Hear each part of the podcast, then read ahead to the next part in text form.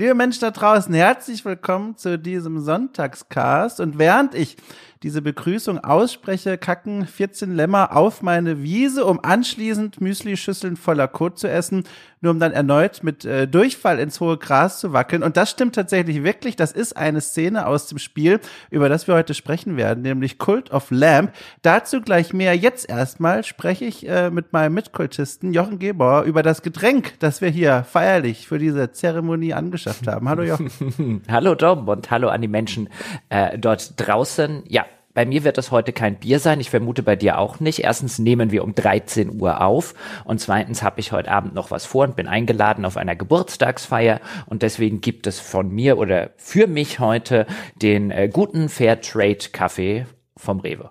Sehr schön, das nehmen wir direkt zum Anlass zu sagen. Also erstens gespiegelt, ich habe hier auch einen Kaffee stehen. Und ich würde tatsächlich gerne eine Frage zu deiner Kaffeemaschine loswerden. Und zwar, was für eine ist es denn? Denn ich habe hier momentan eine Leihmaschine stehen. Und das ist eine, die ich äh, so noch nie besessen habe. Und jetzt plötzlich habe ich wieder ein Interesse entwickelt für die Kaffeemaschinen meines Umfelds und will dich deswegen auch mal fragen, wie sieht die denn bei dir aus? Ich habe eine von Philips. Ich glaube, das Modell heißt Gaia. Ich bin mm. bislang ganz zufrieden damit. Ich wollte jetzt halt nicht wahnwitzig viel Geld ausgeben. Ich meine, für Kaffeemaschinen äh, kann man sich auch bis ins siebte Glied seiner Nachkommenschaft verschulden, wie ich festgestellt habe. Ich glaube, die hat so um die 60 Euro gekostet. Das war so ein ja. mittleren Preissegment. Und der Kaffee schmeckt mir ganz vorzüglich. Ich bin ja eh eigentlich ein sehr großer Fan von Filterkaffee und äh, kein großer Fan von diesen ganzen Kaffee-Vollautomaten oder Halbautomaten. Ich hatte ja lange aber trotzdem hier so eine Senseo stehen. Einfach weil es so angenehm schnell geht, wenn man mal wieder einen Kaffee möchte. Aber jetzt dachte ich, nee, muss mal wieder umsteigen auf den guten alten Filterkaffee und äh, da war auch eine Thermoskanne dabei.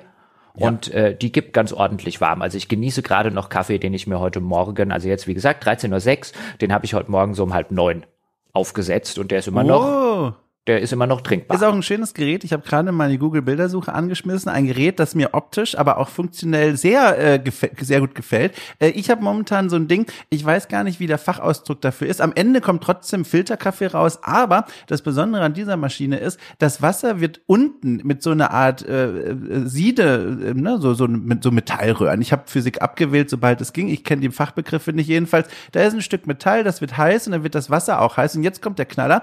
Das Wasser steigt steigt dann links und rechts an der, an dem Glasbehälter, wo später der Kaffee drin landet, vorbei nach oben und tröpfelt dann von oben wieder runter in die Kaffeethermoskanne. Und das ist so eine Vorrichtung, die so interessant und mechanisch aussieht. Ich stehe da voller Respekt davor. Und dann muss man auch noch, und das ist der absolute Knaller, die Kaffee Thermoskanne so einspannen. Man kennt ja normalerweise diesen Griff aus der Hüfte, ne? Man hat die Thermoskanne in der Hand und schiebt die in das Gerät rein und fertig ist der Lack. Aber hier muss man die wirklich hinstellen und dann wie, weiß ich nicht, fühlt sie an wie ein Katapult beladen. Man muss die dann so einspannen mit einer Metallklammer. Das fühlt sich richtig nach mechanischer Arbeit an und das habe ich so in der Form noch nie erlebt.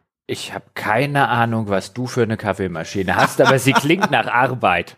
Ja, es ist Arbeit. Aber es ist die gute Arbeit. Es ist dieselbe Arbeit, die äh, Leute dazu bringt, zu sagen, Kaffeebohnen selber malen. Ne? Sebastian hat das, glaube ich, mal erzählt. Das ist eine schöne Arbeit. Es macht mir bisher auch sehr viel Spaß und der Kaffee schmeckt gut. Ja, ja, das, das, äh, das, soweit bin ich jetzt noch nicht abgegradet auf selbstgemahlene Bohnen. Ja, ich stimme dir allerdings zu, die sind natürlich noch mal eine Nummer besser.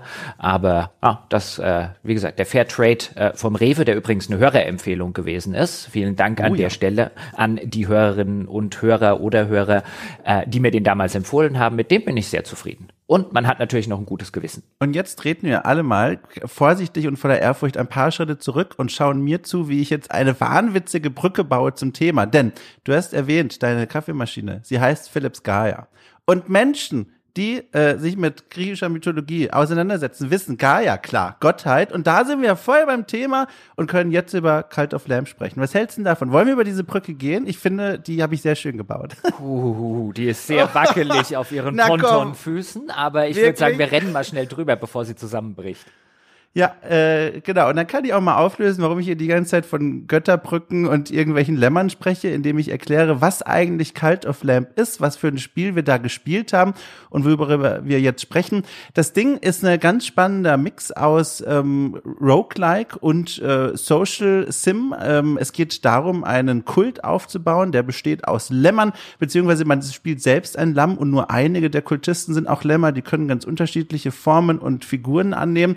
Und diesen Kult, den gilt es glücklich zu machen, indem man ihm eine neue Heimat baut. Aber das ist nur ein Teil des Spiels. Der andere Teil des Spiels, der dreht sich darum, und das ist auch das Roguelike-Element, regelmäßig zu Runs aufzubrechen und in kleinen Arenen, die aufeinander folgen, gegen Gegner zu kämpfen, Ressourcen einzusammeln, stärker zu werden und dann mit neuer Kraft zu dem Kult zurückzukehren und zu sagen, guck mal hier, jetzt habe ich genug Holz gesammelt, um euch ein neues Haus zu bauen. Das ist so ein bisschen die Grundidee. Es gibt auch eine Geschichte, die kann ich vielleicht in einem Satz noch ganz kurz ergänzen.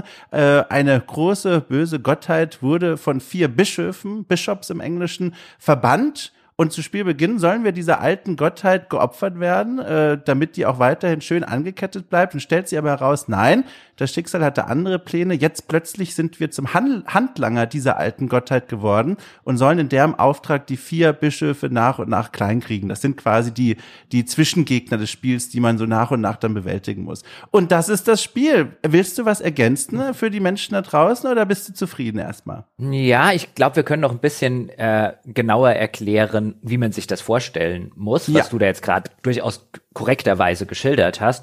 Man könnte sich das Ganze vielleicht ein bisschen so vorstellen, als hätten Hades und Animal Crossing ein unheiliges Kind bekommen. Hm. Ah, unheilig, du weißt, wegen Cult of the Lamb und sehr satanistisch ich, und so. Ich, ja, ich applaudiere ja, ganz sehr, sehr, sehr gut, sehr gut, leise. Ja, Slow Clap.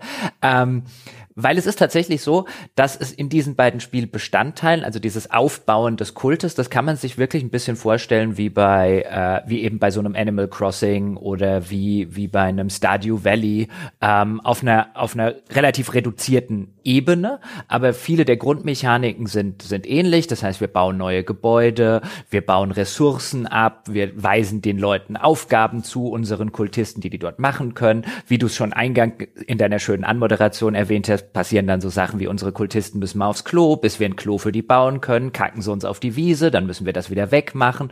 Und so entsteht zusammen mit den Runs, die du auch schon erwähnt hast, entsteht eine sehr, sehr interessante Dynamik, weil es eigentlich in deinem Dorf immer oder meistens was zu tun gibt, du aber auch immer wieder die Ressourcen brauchst, die du den, aus den Runs ähm, äh, äh, dazu holst und die du dort generierst oder die du dort aufsammelst. Und da das ganze Spiel die ganze Zeit in Echtzeit läuft, das heißt, unser Kult verbraucht auch weiter Essen und baut Sachen ab und vielleicht ge gehen Sachen kaputt und unsere Kultisten können altern. All das passiert also im Hintergrund weiter, wenn wir auf einem dieser Roguelite Runs uns befinden, so dass unterm Strich, vielleicht jetzt um, um mal ein kleines Fazit vorne wegzunehmen, dass eines dieser Spiele ist, bei denen es mir zumindest so ging, dass ich mich immer wieder dabei ertappt habe, dass plötzlich irgendwie drei oder vier Stunden rum gewesen sind, weil ich ja nur noch mhm. das machen wollte und danach nur noch dieses. Ach komm, einen Run noch, dann habe ich genug Holz, um das Gebäude zu bauen. Ach, weißt du was, da drüben mit dem Kultisten XY, ähm, der macht jetzt gerade Stunk, um den kümmere ich mich noch und so weiter und so fort. Und bei mir hatte das immer so, äh, so, eine, so eine eskalierende,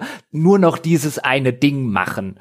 Ähm, ja äh, äh, ja, zu so einer Eskalation gewissermaßen hat das dann geführt, dass ich gesagt habe, ja, komm, schnell mal eine halbe Stunde noch ein bisschen weiter Cult of the Lamb spielen und schwuppdiwupp waren es vier Stunden. Ich gehe hier auch, kann ich auch schon vorwegnehmen, mit einem Fazit raus, dass ich ungefähr so zusammenfassen würde. Äh, es ist eigentlich, wenn man es vor allem eine längere Zeit spielt, kein so allzu gutes Spiel, das aber trotzdem Spaß macht. Und warum es trotzdem Spaß macht, das versuchen wir dann hier im Laufe dieses Podcasts mal ein bisschen zu erörtern. Aber ganz kurz noch zu deinen Referenzbeispielen. Wir können das sogar noch ein bisschen ausgestalten, diese Vergleichsbilder, äh, mit der Nennung eines Spiels, das hier eigentlich nicht fehlen darf in der Reihe, und zwar Rimworld. Ähm, Rimworld ist ein Spiel, wie gesagt, ein Social Simulator, wenn man so möchte, das sich auch darum dreht, eine Kolonie aufzubauen. Und das Besondere, was dieses Spiel nochmal ausmacht, und das ist ein wichtiges Element, zumindest zu Spielbeginn, was wir hier bei Cult of Lamp auch wiederfinden können, ist, dass deine Kultanhänger nicht einfach nur willenlose Ameisen sind, die machen, was du willst. Also das auch, aber ab und zu melden sie sich. Sie sagen, komm mal hier, ich hätte mal gerne eine kleine Frage, ne? können können wir hier vielleicht den Hannes oder so an den Pranger stellen, der nervt mich schon die ganze Zeit. Oder sie äh, melden sich bei dir, weil sie krank sind und heute gerne mal einen Kranktag machen würden, statt am Altar zu beten. Und das sind so, ich glaube, auf dem Papier sollen hier nochmal so Mini-Geschichtchen entstehen, dass man sich denkt, ach guck mal hier, ne, der Torben, den mag ich eh, äh, dem seine Wünsche erfülle ich sehr gerne, der hat auch äh, gute Eigenschaften, denn diese Kultisten bringen auch so ganz rudimentär Eigenschaften mit, wie betet besonders effizient oder muss nicht schlafen. Das ist so ein Element, das ist vor allem in den ersten Spielstunden sehr wichtig, geht aber dann, finde ich zumindest, im Laufe des Spiels zunehmend verloren, wenn dieser Kult tatsächlich dann auch größer wird und man so ein bisschen die Übersicht verliert. Wer lebt eigentlich noch? Wer ist eigentlich gerade noch da? Das geht dann, das wird so ein bisschen ausgekraut dann. Ich, ich würde eh vorschlagen, lass uns separat erstmal über die beiden Spielbestandteile ja. sprechen, nämlich einmal den Kultaufbau und einmal diese Roguelite-Runs. Und ich würde vorschlagen, wir fangen mit dem Kultaufbau ähm, einfach mal an. Also das, was du so ein bisschen als Rimworld bezeichnest, ich ein bisschen als Animal Crossing Light. In die Richtung kann man sich das vorstellen. Bevor wir da aber loslegen mit, ähm, hätte ich noch äh, würde ich noch gern ganz über den Anfang sprechen. Es gibt so einen kleinen ja. Tutorial-Abschnitt äh, zu Beginn, ähm, wo einem so ein NPC so ein bisschen die Grundlagen des Ganzen beibringt. Aber bevor wir noch dahin kommen, du hast ja schon erwähnt, wir sind das Lamm, das letzte übrig gebliebene Lamm. Und wenn wir geopfert werden, dann wird der Böse, ähm, der äh, äh, genannt wird vom Spiel jener, der wartet. Ähm, also so ein bisschen durchaus Anleihen hat das Ganze an Lovecrafts Cthulhu-Mythos, später auch so ein bisschen in der Ästhetik bei manchen äh, Opferritualen, wenn dann so Tentakeln rauskommen. Also da merkt man schon so ein bisschen die äh, inhaltliche Anlehnung an die Lovecraft-Sachen und den Cthulhu-Mythos. Und ganz am Anfang laufen wir eben mit den Händen auf dem Rücken gefesselt, ähm, laufen wir eben zu so einem zu so einem riesigen Henker mit so einem riesigen Henkersbeil, weil wenn wir eben geopfert wurden, dann ist der, der dort unten wartet, für immer und ewig dort unten ein eingesperrt. Und ich mochte diesen ganzen Anfang, wenn man da ähm, relativ langsam, weil da kann man natürlich noch nicht rennen, und dann läuft man dort entlang diesen, diesen, diesen geraden Gang entlang und wie so ein Lamm auf dem Weg zur Schlachtbank. Und mit diesem Bild das ich dann sofort damit assoziiert habe, weil eigentlich soll mir der Kopf abgehackt werden, aber dann greift eben diese böse Gottheit ein, rettet uns und wir, wir, wir fangen an, diesen Kult zu starten. Aber dieses am Anfang schon, dieses schöne, in Anführungszeichen natürlich Bild dieses Lammes, das zur Schlachtbank läuft. Da hat das Spiel für mich schon das erste Mal gezündet. Mhm. Das ist tatsächlich ein ungewöhnlicher Einstieg für diese Art Spiel und gleichzeitig äh, der Auftakt dieser Rahmengeschichte, die wir jetzt schon beschrieben haben, die, die mich dann ziemlich schnell sehr kalt gelassen hat. Also in meiner Spielerfahrung äh, trat diese Hintergrundgeschichte, warum wir das eigentlich alles machen, also warum wir den Kult aufbauen, warum wir gegen die Bischöfe da antreten, äh, ziemlich schnell in den Hintergrund, was unter anderem daran liegt, dass wir quasi wirklich der Chef des Kults sind. Also die Leute beten im Grunde uns an. Wir sind der Chef, der sagt, wo, wo die anderen hinzugehen haben, die Teil unseres Kults sind. Und äh, ansonsten hört man von dieser Gottheit, dieser Figur, die da im, im Jenseits oder wo auch immer wartet darauf, endlich von den Ketten befreit zu werden, äh, die taucht ab und zu auf in Zwischensequenzen nach bestimmten Meilensteinen, aber so hintergründig, dass ich das eigentlich sehr schnell vergessen habe. Also das ist auch erstmal gar nicht schlimm, aber ich muss sagen, dafür, dass der Auftakt einer war, wo ich genau wie du auch schnalzend vom Monitor saß und mir dachte, ach guck mal, ich finde das eh immer toll, wenn sich ein Spiel auch Zeit nimmt und da passiert ja wirklich nichts. Man läuft diesen langen Weg entlang zur Schlachtung. Das ist ein intensiver Moment davon, von dem Moment abgesehen, wo ich das erstmal als Auftakt sehr schön fand, habe ich das dann sehr schnell wieder äh, ja kalt gelassen und nicht mehr so sonderlich interessiert. War das denn bei dir auch so oder war tatsächlich dieser Auftakt wirklich auch der Beginn einer Geschichte, die du gerne weiterverfolgt hast? Naja, die Geschichte, wenn man sie überhaupt so nennen kann, ist ja im weiteren Spielverlauf eine extrem rudimentäre. Mhm. Und es gibt nur sehr, sehr selten Passagen, nicht mal wirklich, oder Szenen, die man jetzt so ein bisschen als Story bezeichnen könnte. Teilweise sind zwischen einzelnen Abschnitten, wenn man also diese Zwischenbosse, diese Bischöfe besiegt hat, kommt so eine kleine Texteinblendung, ähm, die so ein bisschen, bisschen Atmosphäre schaffen soll. Aber mich hat das tatsächlich nicht gestört, dass das Spiel im Grunde keine Geschichte besitzt, mhm. weil es möchte ja offensichtlich diese Geschichte, Geschichte erzählen, die du selbst schreibst, als, als, als welcher Kultanführer und was für einen Kult du, du eben auf die Beine stellst. Ob das ein, ein sehr bösartiger ist, wie in meinem Fall, ja, Spoiler, oder ob es eigentlich ein relativ netter ist, mit nur leicht bösen Anleihen dort, wo es unbedingt sein muss. Ich glaube, darauf will sich das Spiel erkennbar fokussieren und das hat mich jetzt nicht gestört, dass mich der Rest dann nicht sonderlich interessiert hat, weil eben auch nicht sonderlich viel Interessantes drinsteckt und sich das Spiel eigentlich auch relativ wenig Mühe gibt. Das Spiel ist eher mhm. ein Atmosphäre-Monster als ein Storytelling-Monster und ich finde die Atmosphäre auch gerade durch den durch den Grafikstil und dann können wir gleich ja. darüber reden, wie wie wir wie wir uns das Spiel überhaupt vorstellen müssen, wenn wir jetzt in unserem Dorf sind oder in unserem Kult sind, ähm, aus welcher Perspektive das abläuft und wie das dargestellt ist.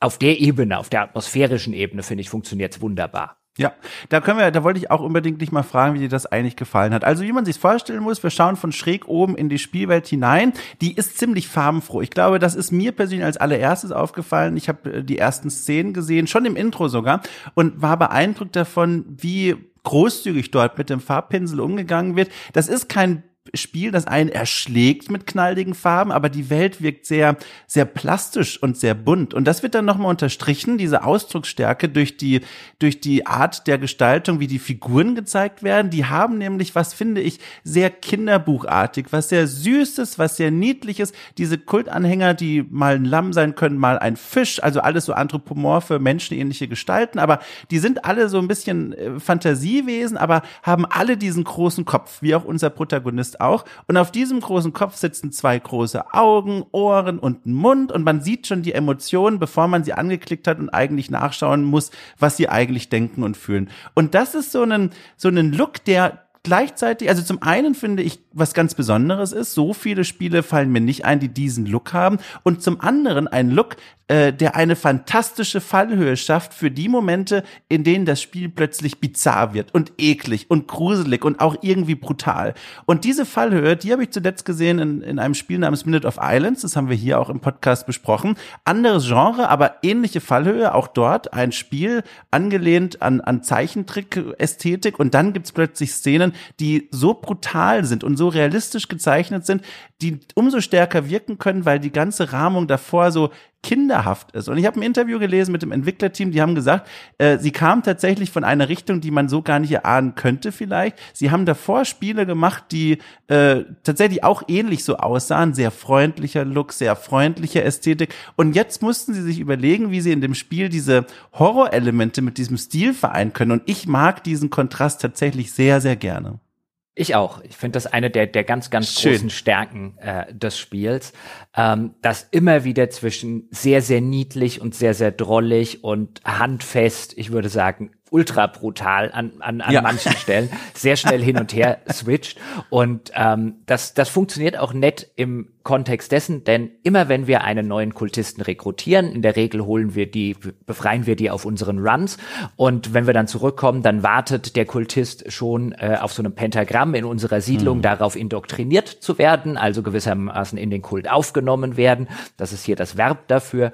Und dann dürfen wir bei jedem Kultisten dürfen wir äh, eingeben, wie soll er heißen? Also es gibt natürlich voreingestellte Namen, aber man kann auch eigene Namen vergeben. Und wie soll er aussehen? Und wie du schon gesagt hast, da stehen eine ganze Menge Tierköpfe. Also es sind kleine menschliche Figuren mit Tierköpfen, mit großen äh, Tierköpfen, mit vielfach großen Kulleraugen, wie du schon erwähnt hast. Und dann kann man sich aussuchen, welchen der, der Tierköpfe, die äh, der neue Kultist haben soll. Das ist alles nur kosmetischer Natur. Und welche Farbe äh, der Kopf besitzen soll. Und da kommen dann äh, je nachdem auch im weiteren Spielverlauf, wenn man mehr dieser Köpfe freischaltet als kosmetische Option, dann kann man, wenn man das möchte, also ich habe natürlich den Cult of the Pot gemacht, wie sich das gehört. Sehr ja. gut. Und äh, dann gab es, dann gab es den André mit dem großen Kopf. Oh.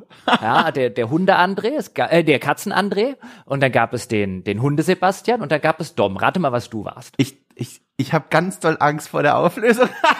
also ich ich ich hätte jetzt tatsächlich ja getippt auch auf eine Katze, aber so wie du fragst, das sagt mir, es ist was ganz anderes. Du bist ein rosa Einhorn. Oh, das ist aber schön, Jochen. Da freue ich mich aber ganz. Jetzt bereue ich richtig, dass ich so narzisstisch meinen Kult einfach die Domyards genannt habe und denen irgendwelche Fantasienamen gegeben habe. Aber das ist ja schön. Du, äh, habe ich es denn lange durchgehalten? Weil, kann man direkt mal hier am Rande mitnehmen, die Figuren altern auch, irgendwann sterben sie auch. Habe ich es denn lange durchgemacht oder habe ich dich glücklich gemacht äh, in meiner Rolle als Kultist?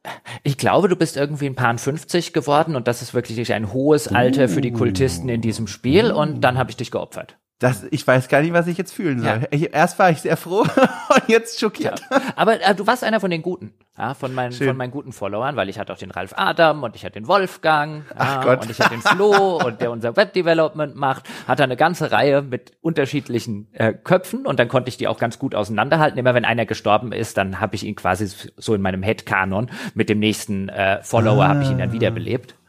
Ähm, genau. Und du warst einer von den Guten. Du hast lange nicht so häufig auf die Wiese gekackt wie André. André war ständig am Kacken.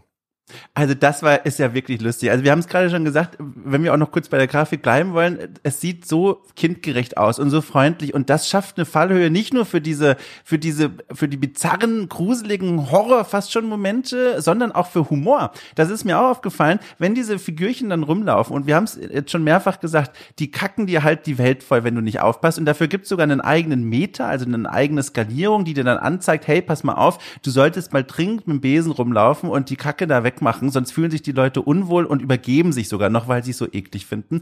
Und das ist so lustig. Ich hatte in meinem Tempel eine Szene, in der habe ich dann eine kleine Ansprache gehalten, dazu werden wir gleich noch kommen. Und dann sind alle rausgegangen und dann war da ein kleiner Kackhaufen in der Ecke. Ich dachte mir, wer hat denn hier während der Predigt? Echt? Die haben sie in den Tempel gekackt? in den Tempel oh. gekackt. Und das ist halt so lustig auf eine Weise. Also äh, das sind so humorige Momente, äh, äh, die sind eben, glaube ich, auch so stark und zumindest haben mich zum Schmunzeln gebracht, weil der Look eben eigentlich so, so kinderfreundlich ist. Ja, und das ist an, an vielen Stellen, es macht einfach Spaß, denen zuzugucken, ja. wenn man zum Beispiel ein Gefängnis baut, so heißt es im Spiel. Es ist aber tatsächlich, tatsächlich auf der visualisierten Ebene ist es ein, ein Pranger. Und mhm. ähm, wenn jetzt ein, ein, einer der Kultisten sehr unzufrieden wird, ja, dann wird er gewissermaßen ein Dissident, ja, und predigt äh, quasi das Gegenteil von dem, äh, von dem, was wir wollen und äh, stiftet Unruhe. Und wenn man den zu lange machen lässt, dann überzeugt er andere Kultisten davon, dass wir eigentlich, eigentlich ziemlich blöd sind. Und äh, ein guter Weg, damit umzugehen und das Problem quasi schon sehr, sehr früh zu lösen, ist ihn halt so direkt in einen Pranger stellen und dann, dann hängt er dort und guckt unglücklich aus der Wäsche und dann kommen die anderen Kultisten, kommen ab und zu vorbei, stellen sich vor ihn hin, deuten mit dem Finger auf ihn und macht so haha, so wie Nelson von South Park. Ja. Ja, die, diesen kleinen Figürchen, denen liegt wirklich äh, äh, viel Persönlichkeit auf dem Gesicht, wirklich wortwörtlich. Es gab auch Szenen, die laufen, ich habe es ja schon erwähnt, auch dir manchmal hinterher und wollen sich melden mit eigenen Fragen. Die sagen dann hier zum Beispiel, ne, der Torben, wie gesagt, der, der ist ja so einer, der stiftet hier Unruhe, stell ihn bitte an den Pranger. Und wenn du einfach gerade keine Lust drauf hast und einfach nicht quasi denen zuhörst, was sie da für Aufgaben für dich haben, dann ziehen sie irgendwann so ein krummeliges Gesicht und machen auch so Geräusche, so ein unzufriedenes Knurren und gehen dann weg. Und das ist auch so herzallerliebst, wie sie so, ein, so, so einen Hauch von Persönlichkeit haben. Nicht zu viel, um dich zu nerven, wie ich finde, aber genug, damit du mit so einem liebenswerten Blick in diese Welt reinschaust und auch tatsächlich möchtest, dass es den also ich, bei dir klang es jetzt fast ein bisschen anders, aber ich möchte, dass es denen gut geht. Also ich war einer der guten Kultanführer. Ich habe dir versucht, mich so gut wie möglich um die zu kümmern. Also verstorbene Kultanhänger habe ich sofort beerdigt. Ich habe geguckt, dass immer genug Essen da ist. Äh, ich ich habe mich da wirklich gesorgt auch um die. Ja, so ein bisschen musst du das natürlich auch, weil ähm, gewissermaßen ja der dass das Ziel dieses Spielabschnittes, dieses Aufbauabschnittes natürlich ist, dass du deine Kultisten bei Laune hältst, so gut wie es mhm. eben geht, damit sie Ressourcen für dich produzieren. Und jetzt kommen wir mal so ein bisschen, wie sich das eigentlich äh, spielt. Also es ist ein, ein eigener Abschnitt, eine kleine Karte gewissermaßen, auf der wir dort unseren Kult hochziehen. Und ähm, es gibt eine ganze Reihe von Gebäuden, die wir bauen können. Am Anfang zum Beispiel ähm, haben wir noch keinen Zugriff auf, äh, auf erweiterte komplette Ressourcenproduktion. Also da stehen dann ein paar Bäume rum und die hacken wir dann ab und da stehen ein paar Steine rum und die bauen wir dann ab, so für Holz und Stein, Stein als Anfangsressourcen. Später können wir dann Steinminen bauen, die dann wesentlich mehr Stein fördern und, und Holzfällerlager, die wesentlich mehr Holz machen. Es gibt eine Reihe von verschiedenen Ressourcen, die wir im Laufe des Spiels freischalten, die dann wie, wiederum für neue Gebäude äh, notwendig sind. Aber das alles ist relativ überschaubar. Also man darf hier um Gottes Willen nicht sowas wie Anno oder so erwarten und auch kein, kein voll ausgeprägtes Animal Crossing. Es gibt halt so eine Handvoll, zwei Handvoll Ressourcen äh, ähm, über das Spiel verteilt. Und äh, dann gibt es eine Reihe von Ressourcen, die wir wiederum benötigen, um neue Sachen zu machen. Also, wenn wir jetzt einen neuen Follower haben, einen neuen Kultisten rekrutiert haben, haben, dann können wir uns aussuchen, ein, was soll denn der machen? Soll der Steine kloppen? Soll der Holz hacken? Oder soll er beten gehen? Weil in der Mitte unseres Kultes thront unsere kultische Statue, unser Götzenidol. Und äh, wenn wir dort äh, Kultisten hinschicken, die uns dort eben anbeten, ähm, dann äh, sammeln wir eine eine äh, eine Ressource ein und wenn die halt einen bestimmten Wert erreicht hat, dann schalten wir ein neues Gebäude frei. Wir dürfen ein neues Gebäude bauen und wenn sie, äh, wenn wenn da wiederum gewisse Schwellenwerte erreicht sind, dann dann können wir unseren Kult um eine Stufe weiterentwickeln, wieder neue Gebäude freischalten, die wir anschließend bauen können. Also das ist eine der zentralen Ressourcen im Spiel. Wir sollten immer äh, Kultisten haben und möglichst viele Kultisten haben, die an dieser Statue beten. Dann gibt es aber noch eine zweite ähm, wichtige Ressource, die hier stattfindet. Ähm, Dom hat es ganz kurz erwähnt. Wir haben einen Tempel und in diesem Tempel können wir unter anderem Predigten halten. Einmal am Tag äh, ist eine Predigt möglich. Ich habe es erwähnt, das Spiel läuft in, in Echtzeit ab und ähm, dort generieren wir über diese Predigten, ähm, generieren wir eine andere Glaubensressource, die es uns dann ermöglicht, äh, bessere Waffen und bessere Spezialfähigkeiten für die Runs freizuschalten. Und es gibt noch eine dritte Ressource, über die können wir unserem Kult eigene äh, Fähigkeiten geben. Also da ist es dann zum Beispiel möglich, unsere Kultisten zu Grasfressern zu machen, was bedeutet, dass sie jetzt Nahrung, die aus Gras hergestellt äh, wird, konsumieren können, ohne direkt kotzen zu müssen, was sie eigentlich müssen, wenn man diese, diesen Trade für die, für den Kult eben nicht freigeschaltet hat. Und es ist ganz interessant, wie diese unterschiedlichen Ressourcen miteinander verzahnt sind und wie sie vor allen Dingen dafür sorgen, wie ich schon eingangs erwähnt habe, dass man sehr häufig da sitzt, ach komm, nur noch mal schnell hier die, die Gebetsressource von der Statue mhm. abgreifen und dann ein neues Gebäude bauen. Ach, jetzt ist ein neuer Tag angebrochen, komm, ich mache noch mal schnell meine Predigt und wie gesagt, ehe man sich versieht, zumindest geht's mir so ähm, oder ging's mir so, hat sind dann wieder zwei drei Stunden vorbei. Ja, man entwickelt äh, in diesem Teil des Spiels eine Routine, die ich tatsächlich als einen der Gründe ihr Gründe identifiziert habe, warum ich dann, wenn ich das Spiel erstmal wieder gestartet habe, dann auch eine Weile dranhänge. Du startest dann da in diesem Gebiet, in diesem überschaubaren Areal, wo sich dieser Kult eben aufhält und läufst dann so deine Station ab. Erst die Truhe am Eingang, wo die Leute in der, in der Zwischenzeit, während du auf den Runs unterwegs warst, schon mal ein paar Ressourcen abgelegt haben dann gehst du in die Mitte des, äh, dieses Bereichs, wo, wo diese Statue steht und sammelst da äh, die Ressource ein, was die Leute durch ihr Beten quasi gespendet haben. Dann gehst du vielleicht noch zu anderen Hüttchen, die kannst du im Spielverlauf bauen, wo Holzfäller äh, und Steineklopfer drin stehen, die haben dann auch nochmal extra Ressourcen abgebaut. Dann gehst du in den Tempel, auf dem Weg dahin reparierst du vielleicht noch ein, zwei Betten, im, im Tempel hältst du dann deine Rede und dann ist so viel Zeit vergangen, wenn du wieder rausgehst aus dem Tempel, dass eigentlich schon wieder was nächstes zu tun ist. Vielleicht vielleicht ein bisschen Code einsammeln. Du kannst auch für die Leute natürlich kochen. Äh, und, und dadurch entsteht eine Routine, die, die angenehm überschaubar ist und die dich da so rumführt durch dieses Lager, dass man dann wirklich da erstaunlich lange rumhängt. Plus, und das rechne ich dem Spiel tatsächlich hoch an, du musst eigentlich gar nicht losgehen und kämpfen. Also natürlich irgendwann schon, weil die Spiel, das, der Spielfortschritt will, dass du irgendwann auch rausgehst und diese Bosse mal versuchst zu legen und, ne, und, und deine Waffen auch mal wirklich ausprobierst. Aber du kannst kannst eine ganze Weile lang einfach in dem Lager bleiben äh, und die Leute versorgen, dich um den Ausbau der Gebäude kümmern. Äh, auch deswegen, weil vor Ort Mechaniken eingebaut sind, dass du auch Ressourcen bekommst, die du normalerweise nur auf dem Run bekommen würdest. Nachts zum Beispiel sind Glühwürmchen unterwegs oder kleine Spinnen. Wenn du die einfängst, dann bekommst du so kleine Mini-Portionchen an Ressourcen. Das ist ein bisschen mühsamer, als einfach auf die Runs zu gehen, aber du wirst erstmal nicht gezwungen. Du kannst eine ganze Weile da rumhängen. Das stimmt. Ähm, man muss allerdings dann an der Stelle dazu sagen, dass diese Tätigkeiten, die man dort machen kann, ähm, nach ein paar Stunden hat man die, äh, zumindest mir ging's so, teilweise bis zur bis zu, zu dem Punkt e eben repetitiv einfach stumpfsinnig mhm. wiederholt, dass man so ein bisschen da sitzt und sagt, ich habe da jetzt gerade keine Lust mehr drauf, weil es eben immer wieder ab irgendeinem Zeitpunkt dasselbe ist, nämlich wie du schon gesagt hast, zur Statue laufen, zum Holzfäller laufen, zum Steinhacker laufen. Ähm, wenn ich mich mit dem ganzen Farmsystem, das auch noch drin ist, also wir können äh, auch verschiedene Gemüsesorten und Beeren und Blumen und Pilze und so so weiter anbauen, wie man das jetzt vielleicht auch so von einem Stadio Valley her kennt. Wenn man das ebenfalls noch macht, dann latscht man ständig dorthin und sammelt die Ressourcen ein, die in der Zwischenzeit gewachsen sind, also pflückt Blümchen und je nachdem, wie viele Blumen man angepflanzt hat, läuft man halt zu Acker A, drückt die Taste zum Pflücken, zu B, drückt die Taste zu pflücken, zu C, drückt die Taste zu pflücken. Und sehr viele der Dinge, die da im Spiel stattfinden und die man immer wieder in diese äh, in diesem Kult reiterieren muss, die können einem irgendwann handfest, handfest auf die Nerven gehen, weil es sehr, sehr lange dauert in diesem Spiel, bis du Tätigkeiten automatisieren kannst. Insbesondere ja. was das zum Beispiel mit den Farmen angeht.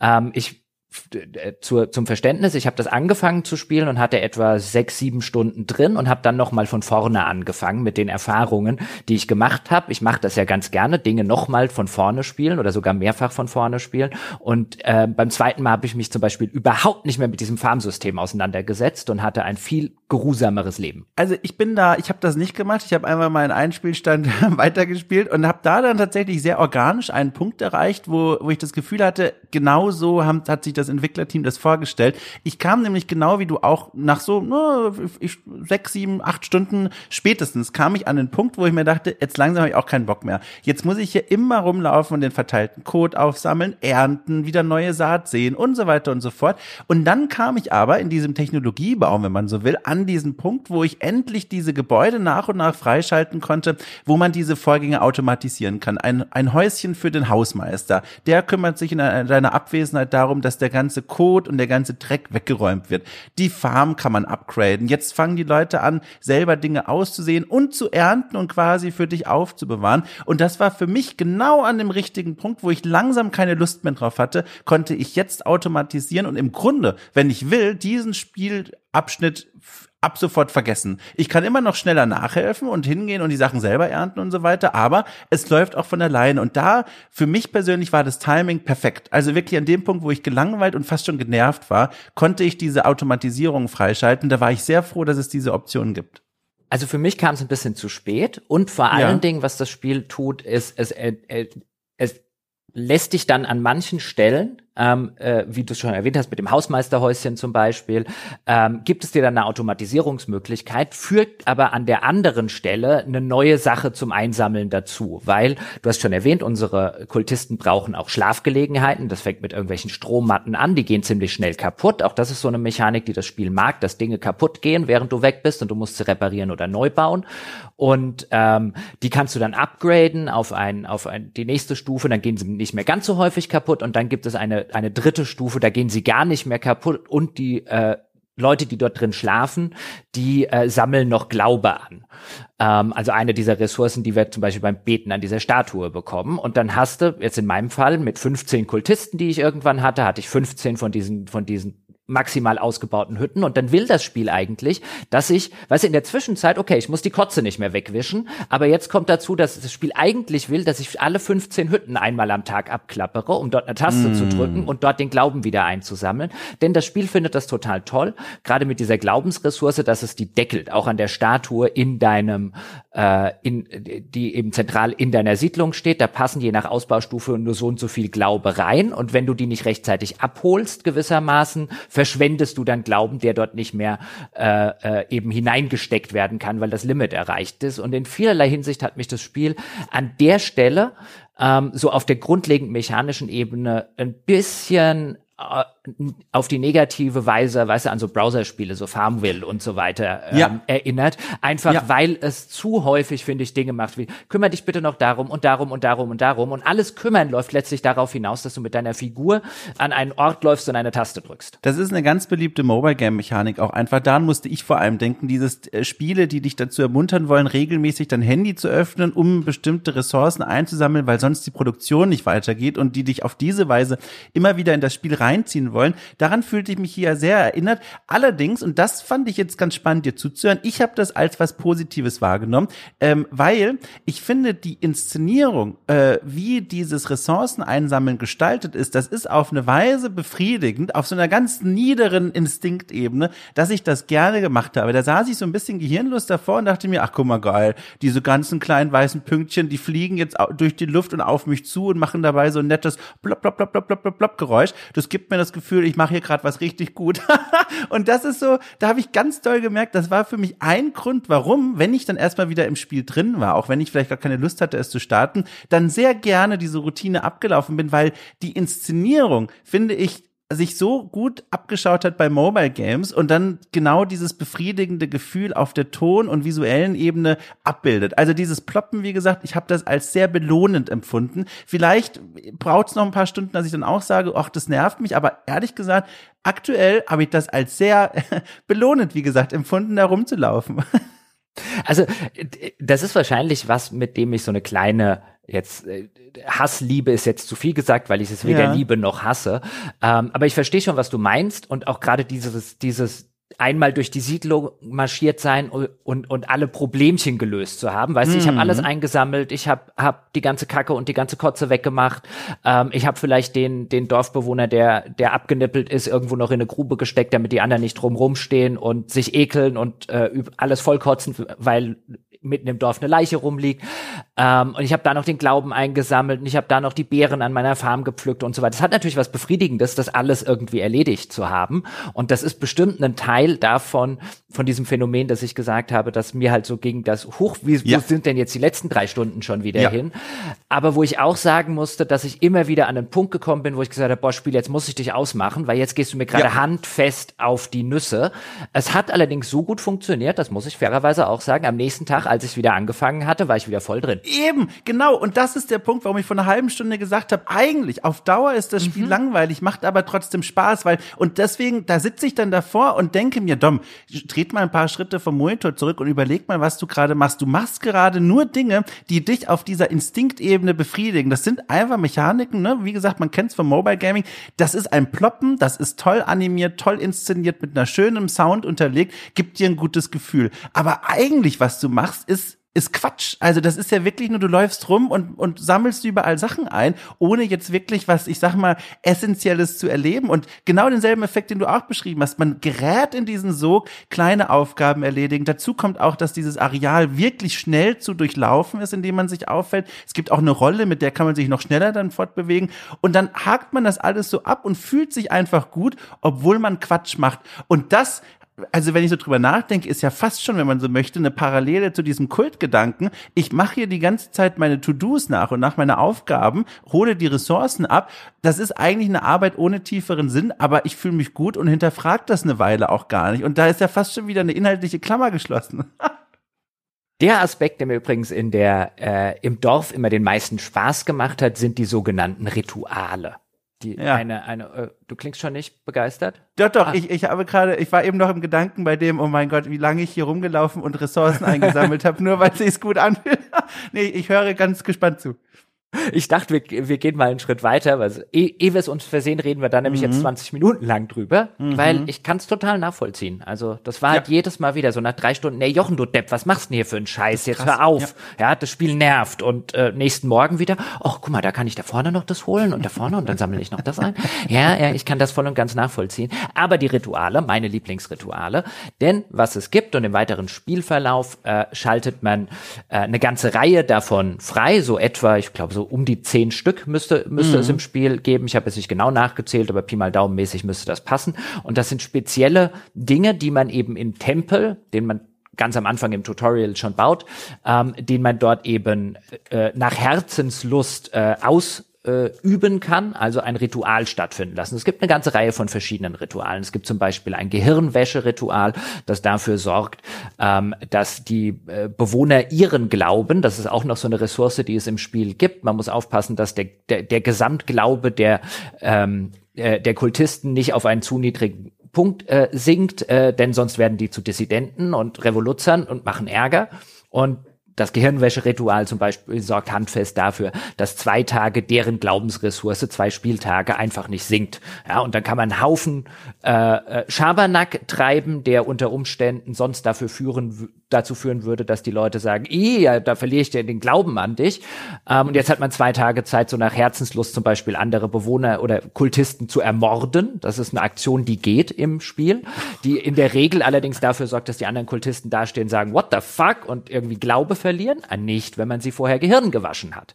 Wir erinnern uns, äh, wir, du hast dein Team ne abgebildet in dem Spiel mhm. und redest gerade davon, ja. wie du rumgelaufen bist. Und hab sie Gehirn gewaschen, natürlich. Ja, ja, war bei dir übrigens ziemlich einfach, Dom, muss ich hinzufügen. Ja, das äh, denke ich mir. Du warst aber die ganze Zeit am Beten übrigens. Mein schönes rosa Einhorn hat ganz fleißig hast du gebetet. Oh Mann, oh Mann. Äh, und ähm, dann kann man allerdings, äh, man kann so ein Ritual machen, bei dem, also ein, so, so, so ein rituelles äh, Festmahl, bei dem dann zum Beispiel der Hunger deiner ganzen ähm, äh, Kultisten mit einem Streich auf, äh, auf den Maximallevel ge äh, äh, gehoben wird. Der Hunger nimmt dann wieder langsam ab, beziehungsweise er nimmt ja eigentlich zu. Und ab einem bestimmten Punkt solltest du eben, hast du ja vorher schon erzählt, den Kultisten was zu essen äh, machen an einer an einer Cooking Station und äh, das Ritual sorgt dafür, dass man sich irgendwie auch die nächsten zwei Tage muss man sich nicht mehr ums Kochen oder ums Essen kümmern. Es gibt aber natürlich und Gott sei Dank gibt es auch schön ähm, kultisch brutale Rituale. Also man kann zum Beispiel einen seiner Kultisten opfern, man kann zwei Kultisten in einem Kampf auf Leben und Tod aufeinander losgehen lassen und noch eine ganze Reihe von anderen mehr oder minder, minder finsteren Ritualen. Und was habe ich natürlich gerne gemacht? Ich, ich, ich, irgendwas von den Brutalen auf jeden ja, Fall. Ja, natürlich. Der Kampf, du wolltest bestimmt gucken, wie wir uns hier die Schwerter um die Ohren hauen. Äh, also äh, Sebastian und André, ja, haben die sich als mal auf die Fresse gehauen, ja. Und, Sehr gut. Ja, das ist so schön. Und dann gewinnt einer von den beiden, du kannst dann zwei deiner Kultisten auswählen, einer von den beiden gewinnt den Kampf. Ich habe den Eindruck, das ist zufallsabhängig. Und ja. dann kannst du hier, wie, wie früher der, der Cäsar oder wie, wie auch immer sie hießen, da im Kolosseum den Daumen hoch oder den Daumen runter machen. Und wenn der Daumen runter geht, dann, dann wird der, der, der Verlierer umgebracht. Ja, das ist schon, also der Aspekt des Spiels hat mir auch viel Spaß gemacht. Ich finde es auch, das ist wieder auch so herzig inszeniert. Das Ganze wird auch visuell dargestellt. Also man steht da im Tempel und sagt so, Leute, jetzt ist Ritualzeit. Und je nach Ritual, das man äh, begonnen hat, dann geht man von seiner Kanzel runter, vom Altarraum quasi ins Mittelschiff zu den anderen Leuten deines Kults. Und dann passiert eben das Ritual, was man ausgewählt hat. Mein Liebling tatsächlich ist eigentlich das, was die unspektakulärsten Effekte hat, nämlich das gemeinsame Festessen, das Bankett das äh, steigert eigentlich nur den Glauben der Kultisten an dich selbst und macht sie satt. Das ist schon nützlich, aber jetzt nicht besonders spektakulär. Aber die Inszenierung finde ich toll. Die, die hat mich am Anfang völlig auf dem falschen Fuß erwischt. Ne? Da war ich noch so im Glauben, das ist schon ein süßes Spiel insgesamt. Und dann sagst du so, Leute, jetzt hier Festessen, ab geht's, los geht's. Dann erscheint ein riesengroßer Holzbanketttisch in diesem Altar, äh, in diesem in diesem Tempel. Man setzt sich dann mit seinen Kultisten dran. Der ist auch reich gedeckt mit Dingen, die man gar nicht so richtig identifizieren kann. Und dann passiert was ganz, ganz Spannendes. Ich krieg schon ein bisschen Gänsehaut, wenn ich nur wieder zurückdenke. Es beginnt so ein rituelles äh, Schmatzen. Also die machen dann alle so hom, yom, yom, yom, hom, yom, yom, yom, und essen dabei auf so eine Art, äh, wo du schon das Gefühl hast, ah, das ist aber nicht das gemütliche Sonntagnachmittagessen bei den Eltern, sondern es hat so was Morbides. Und dann links und rechts werden noch wie bei einem Theater so ein Theatervorhang eingeblendet, als würden wir jetzt so eine grotesk bizarre Vorstellung uns anschauen. Und dann der absolute Knaller, unser Lamm, unser, unsere Personifizierung in diesem Spiel, das ist auch mit am Kopfende, aber während es Happen nimmt, schaut es so ganz verschwörerisch nach links und rechts und grinst so. Und ich musste sofort dran denken, das wirkt so, als würden die anderen Kultisten irgendwie Menschen essen oder irgendwie ein Fleisch essen, was sie nicht essen sollten. Und das hat das Ganze so morbide und bizarr gemacht, innerhalb weniger Sekunden, nur durch diese Inszenierung, dass ich völlig entgeistert und begeistert vor dem Monitor saß. Und das ist mein absolutes Lieblingsritual. Das Art-Design ist halt durch die Bank weg. Äh, eins, eins fucking Absolut. Ähm, äh, trifft den Nagel komplett auf den, auf den Kopf. Also mein, meine Lieblingsrituale waren tatsächlich die bösen äh, oder die etwas mhm. böseren Rituale. Ähm, denn ab irgendeinem Zeitpunkt musst du dir halt überlegen, was mache ich mit meinen alten Leuten? Wir haben schon gesagt, die, äh, das Spiel läuft in Echtzeit, deine Kultisten altern und etwa, wenn sie so um die Ende 40, Anfang 50 rum wären, spätestens verwandeln sie sich in, in äh, in alte Leute. Das heißt, sie kriegen dann so einen Gehstock und laufen relativ langsam rum. Ähm, sie haben, kriegen so eine, so eine, so eine weiße Tunika tragen sie dann, dass man es auch auf den ersten Blick ähm, erkennt. Und wenn die alt werden, dann können sie nichts mehr in der Spielwelt machen. Die können dann kein Holz mehr für dich hacken. Die sind eigentlich nutzlos und verbrauchen, gut, ein bisschen Glaube können sie dir noch generieren äh, äh, bei den Predigten, aber ansonsten sind sie vergleichsweise nutzlos, fressen dir aber trotzdem die Haare vom Kopf. Und wenn sie irgendwann tot umkippen, ja, so meistens mit Ende 50, Anfang 60 rum, Pi mal Daumenwert, dann, ähm, ja, dann liegen sie da rum und dann liegt da eine Leiche, ich habe schon erwähnt, dann stehen die anderen Kultisten da, ach, es ist jemand gestorben und i, da liegt eine Leiche und dann hast du sofort wieder die Probleme, die du lösen musst, nämlich die Leiche loswerden, äh, die Kotze aufwischen und so weiter. Also gab es natürlich bei meinem Kult, ja, im Cult of the Pot, ja, wenn du alt geworden bist, wurdest du geopfert. Oder zwei alte Säcke durften sich gegenseitig hier irgendwie äh, äh die, oh die, die Fresse polieren und dann wurde der Daumen gesenkt. Ja. Mein Gott, für, für mich war sofort klar, ich war wie die Nanny. Ich bin sofort hingerannt, habe den einbalsamiert und dann ein Grab geschaufelt. Es ist so eine kleine Struktur, die man dann bauen kann und den da im Grab versenkt. Auch schön weg von dem Geschehen, ganz am Rande der Spielwelt quasi. Damit fühlte ich mich sehr gut. Ich kam nicht einmal auf die Idee, dieses äh, Brutalo-Ding zu machen. Nee, das habe ich natürlich gemacht. Und dann, oh, und, und wenn, du's, wenn, wenn du deine, dein, einen Kultisten opferst, dann kommen halt, hatte ich vorher, glaube ich, schon mal erwähnt, kommen halt so Cthulhu-artige Tentakeln aus dem ja. Boden. Und am Anfang, weißt du, erstmal, wie du schon gesagt hast, dann, dann startet man das Ritual, dann rennen alle von, rennen alle ins Kirchenschiff und bilden so einen großen, so einen großen Kreis. Dann ziehen sie sich auch bei diesem Ritual so Kapuzen über den Kopf, so dass sie wirklich wie so sinistre kleine Kultisten aussehen. Ähm, und dann steht der zu Opfern in der Mitte und äh, guckt mit großen Augen immer noch fröhlich in die Welt. Dann kommt hier irgendwie, kommt von unten diese beiden Tentakeln hochgeschossen. Ähm, dann guckt er immer noch, während er in den Tentakeln hängt, halbwegs zufrieden, dann mal flupt, ja, und dann fall, fällt nur noch sein Fleisch und ein paar Knochen, das sind ebenfalls Ressourcen in dem Spiel, fallen dann runter. Ja, und ich hatte einen alten Fresser weniger. Ich finde das ganz fantastisch. Ich finde auch schön, glaube ich, bin mir nicht ganz und, oh, sicher. Und, und man, kriegt ja. eine, äh, man kriegt ordentlich viel Glauben von dem äh, zu opfern. Ja, Insbesondere, wenn der halt äh, schon lange in deinem Kult gewesen ist und äh, schon viel mit deinem Kult mitgemacht hat, dann können die im Level aufsteigen und wenn man einen, einen hochleveligen opfert, kriegt man verdammt viel Glaube dafür. Wir haben jetzt auch schon gehört, also die, die Kultisten und was sie für uns tun, das ist essentiell, um in dem Spiel weiterzukommen. Also es, ist, es besteht eine starke Symbiose, könnte man sagen, zwischen uns und dem Cheflamm quasi und den Kultisten. Wir kümmern uns um die Kultisten und sie geben uns dafür Ressourcen, mit denen wir dann wieder Upgrades und so weiter erkaufen können.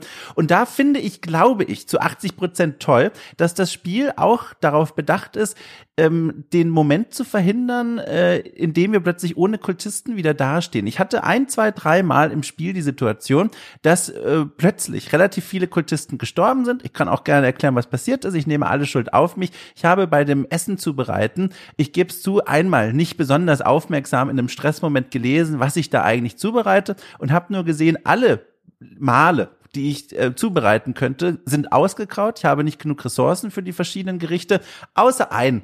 Ein Gericht, da stand, ich könnte aus dem Stand 23 von diesem Gericht machen. Und da dachte ich mir, naja, also es ist ja No-Brainer, natürlich. Die haben alle Hunger, jetzt mache ich ihnen dieses ominöse Gericht. und dann stellte sich heraus, was ich ihnen serviert habe, war Scheiße in, im Eimer sozusagen. also einfach nur eine Kotschüssel. Da habe ich da Kotschüsseln verteilt. Und die haben es natürlich sofort gegessen, Dilemma, ohne es besser zu wissen. Und da haben, also ein Kotzfest ging da los. Alle haben sich übergeben und dann wie bei Scary Movie, sie sahen den Code ihrer Mitkultisten, haben sich dann übergeben. Und das fanden sie auch wieder eklig. Und da sind bei diesem großen Codeunfall von 200 nach Christus sind äh, einige Kultisten gestorben. Und das brachte mich tatsächlich kurz an einen Punkt, wo ich dachte, muss ich jetzt irgendwie neu starten, weil es sind wirklich viele jetzt plötzlich weg, das wirft mich zurück.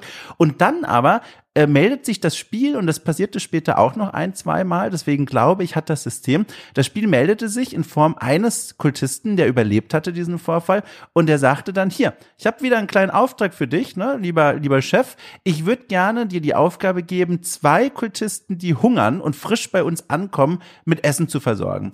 Und dann habe ich Ja geklickt, und was dann passiert ist, dass plötzlich zwei neue Kultisten wie aus dem Nichts quasi am Eingang zu unserem Bereich stehen und sagen, hallo, wir würden gern auch mitmachen. Und die muss ich zwar mit Essen versorgen, aber selbst wenn ich das nicht sofort tun kann, habe ich jetzt erstmal wieder Verstärkung bekommen. Und da hatte ich schon das Gefühl, das Spiel will, wie übrigens auch beim anderen Teil des Spiels, nämlich den Kämpfen, nicht zu schwer sein. Der, der volle Zustimmung. Äh, es gibt unterschiedliche Schwierigkeitsgrade. Ich nehme an, wir haben jetzt beide auf normal gespielt, wie Ja. das so, Ja. wie das so Usus ist. Ähm, aber volle Zustimmung an der Stelle, also auf dem normalen Schwierigkeitsgrad, der auch explizit ähm, dann genannt wird in der Auswahl, als das ist das, was die Entwickler empfehlen. Ähm, da möchte das Spiel nicht sonderlich schwierig sein. Also das will auch später in den Runs, das will kein Hades sein, das will auch diese Komplexität nicht erreichen, die ein Hades zum Beispiel hat. Äh, aber jetzt bist du noch mal f- schon von den von den Ritualen äh, weggaloppiert. Ich muss ein Ritual muss ich noch nennen, einfach weil es weil es so schön aufzeigt, was das Spiel einfach auf so einer atmosphärischen ähm, makaberen Ebene so gut macht. Es gibt nämlich nicht nur das Ritual, einfach einen deiner Kultisten zu opfern mit eben den Tentakeln, die ihn dann irgendwie in der, in der Mitte durchreißen. Nein, es gibt ein anderes Ritual, das äh, dir so vorgestellt wird, dass dein Kultist dabei in eine höhere Sphäre der Existenz aufsteigt.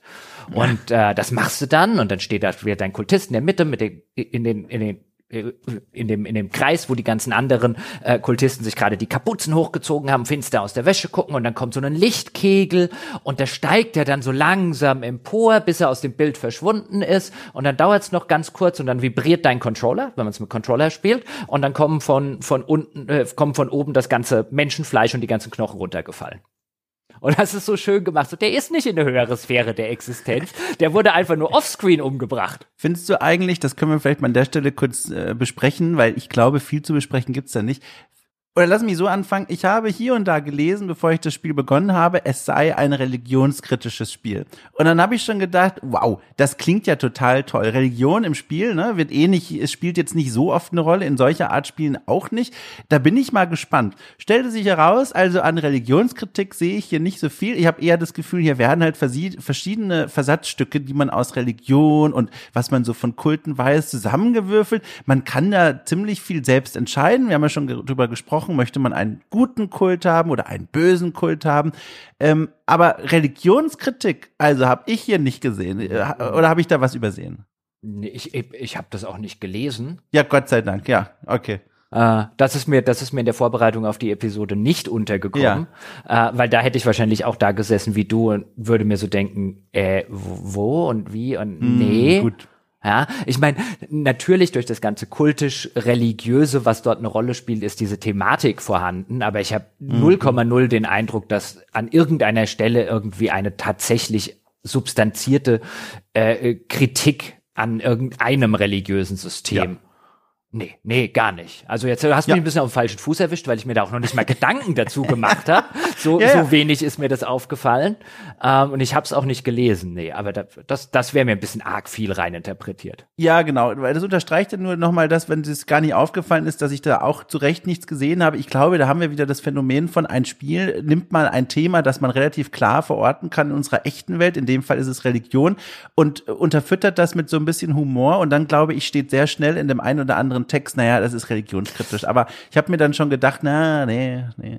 Es ist aber, ist aber interessant jetzt, wenn ich so drüber nachdenke, denn wir haben sehr, sehr viele Anleihen, würde ich sagen, ästhetischer Natur in diesem Spiel, die sich an, an, an christlichen Ja.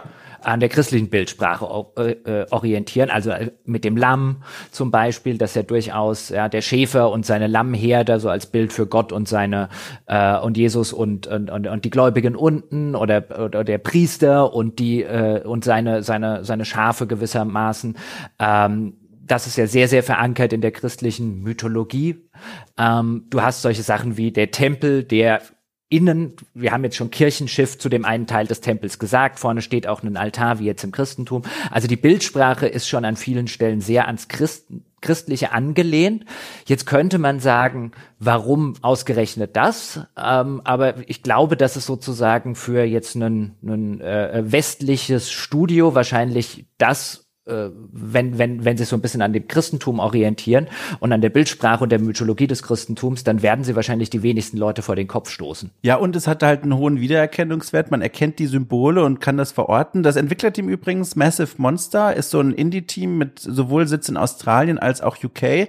Ähm, die sind verantwortlich für das Ding. Und genau, ich, ich habe da auch viele Versatzstücke, wie die meisten wohl im, vom Christentum erkannt. Wenn man dann aber mal so ein bisschen versucht, auf dieser Ebene weiter das Spiel anzugucken, merkt man schnell, so richtig Sinn ergibt das dann nicht, da eine Religionskritik zu, zu sehen, weil äh, dieses Motiv der, des Christentums in Form der vier Bischöfe auch, das ist ja auch ein Begriff, den man ja auch in diesem in der Religion verorten kann, äh, versus diese alte Gottheit, die angekettet wurde, das kann man noch gut sehen, aber dann ist man plötzlich als Lamm Gottes quasi, der Vertreter dieser alten Gottheit, der jetzt die Bischöfe besiegen muss. Das ist so ein bisschen krude. Da muss man um sehr viele Ecken denken, um da noch viel Sinn darin zu erkennen. Deswegen, ich glaube, spätestens an dem Punkt würde ich sagen, das Spiel bedient sich im Religionsbaukasten an vertrauten Symbolen, um daraus so ein bisschen Humor zu machen und eben auch ihre, seine Welt zu inszenieren. Aber Religionskritik, uff, Alter, müsste ich noch mein Wochenende, glaube ich, drüber schlafen. Aber ich glaube, da sehe ich nichts. Nee, nee, da kann ich auch mit, äh, mit nix dienen. Aber womit wir vielleicht dienen könnten, wäre, wenn wir mal zum zweiten Spielabschnitt ja. hüpfen, nämlich zu den Runs, wie du sie vorhin äh, genannt hast, also zu den, zu den Roguelite-Passagen, wo wir dann auch handfest kämpfen können und kämpfen müssen. Ja, das ist äh, ganz nett gemacht eigentlich. Äh, eine Situation, die mich an, jetzt muss ich kurz überlegen, Demon Souls erinnert hat, ironischerweise. Und zwar diese Runs, die führen in vier unterschiedliche Welten, ne? Ist klar, weil jede Welt wird beherrscht von einem der Bischöfe und die müssen wir ja alle besiegen. Und dann kann man sich tatsächlich, zu, hat es zumindest den Anschein, am Anfang so ein bisschen entscheiden, in welche Welt will ich denn zuerst gehen. Man steht da in so einer Art Hub und kann da auf seine vier Türchen gucken, stellt sich aber heraus, es gibt doch eine Art von Gatekeeping, nämlich einige der Türen, oder ich glaube sogar alle Türen, können nur geöffnet werden, wenn du eine bestimmte Kultgröße erreicht hast. Das heißt, auf diese Weise fragt das Spiel so ein bisschen ab, ja, bist du denn wirklich gut genug, ähm, um, um dann dich quasi so ein bisschen in die richtige Richtung zu stupsen. Ich bin instinktiv offenbar direkt in den richtigen Bereich reingegangen. Ich hatte nämlich diese Abfrage erst später dann entdeckt, weil ich sofort quasi durch die Anfängertür gegangen bin und war da erstmal positiv überrascht, ähm, wie fluffig und schnell sich diese Kämpfe spielen. Also man kann sich das vorstellen wie so ein Dungeon Crawler eigentlich, ähm, denn man bewegt sich nicht durch eine zusammenhängende Spielwelt, sondern von Raum zu Raum. Und äh, man kommt in einen Raum rein, kämpft dann gegen die Gegner, die dort unterwegs sind, und sobald alle Gegner weg sind, darf man in den nächsten Raum. Zelda. Und das Alte Zelda-Spiele könnte man auch äh, zur Visualisierung Zelda, nehmen. Gut. Genau. Das ist auch gut, ja. Genau. Und, und ne, kämpft sich von Raum zu Raum oder auch äh, Darkest Dungeon, auch ein schöner Vergleich. Ähm, und dann macht man das mehrmals, bis man dann tatsächlich am Ende des Dungeons, wenn man so möchte, angekommen ist. Und dann bekommt man eine große Belohnung. Das muss man viermal machen pro Welt sozusagen. Und dann darf man zum Boss dieser Welt vordringen. Und das ist erstmal dieser Teil des Spiels strukturell erklärt.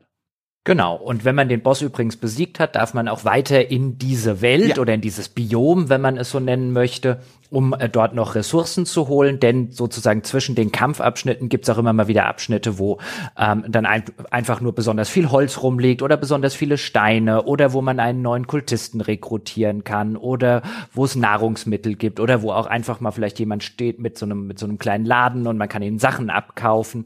Ähm, der ganze Aspekt, also dieser ganze Roguelite-Teil, würde ich sagen, ist, ist, ist relativ ähnlich in vielerlei Hinsicht zu dem Aufbauteil, den wir jetzt gerade besprochen haben. Insofern, der ist nicht sonderlich komplex. Der ist längst nicht irgendwie vergleichbar eben mit so einem, mit so, mit so, so einem Spiel, das, das dort richtig viel macht in diesem Teil, wie es zum Beispiel in den Hades. Ja, es gibt unterschiedliche mhm. Waffen, aber relativ wenige davon. Es gibt einen, äh, es gibt einen Dolch, es gibt ein Schwert, es gibt eine Axt und es gibt einen Hammer und es gibt noch Handschuhe und ja. ähm, also so so Gauntlets und die kann man alle auch nicht irgendwie es gibt kein richtiges Upgrade-System im Spiel wo, wo man wo man die dann irgendwie noch upgraden könnte sondern man schaltet im weiteren Verlauf durch eh eine dieser Glaubensressourcen die wir an anderer Stelle sammeln schalten wir einfach höherwertige Waffen frei ähm, äh, das, was dann bedeutet, dass am Anfang eines jeden solcher Runs, da bekommen wir eine Waffe und wir bekommen einen, ich nenne es jetzt mal Zauberspruch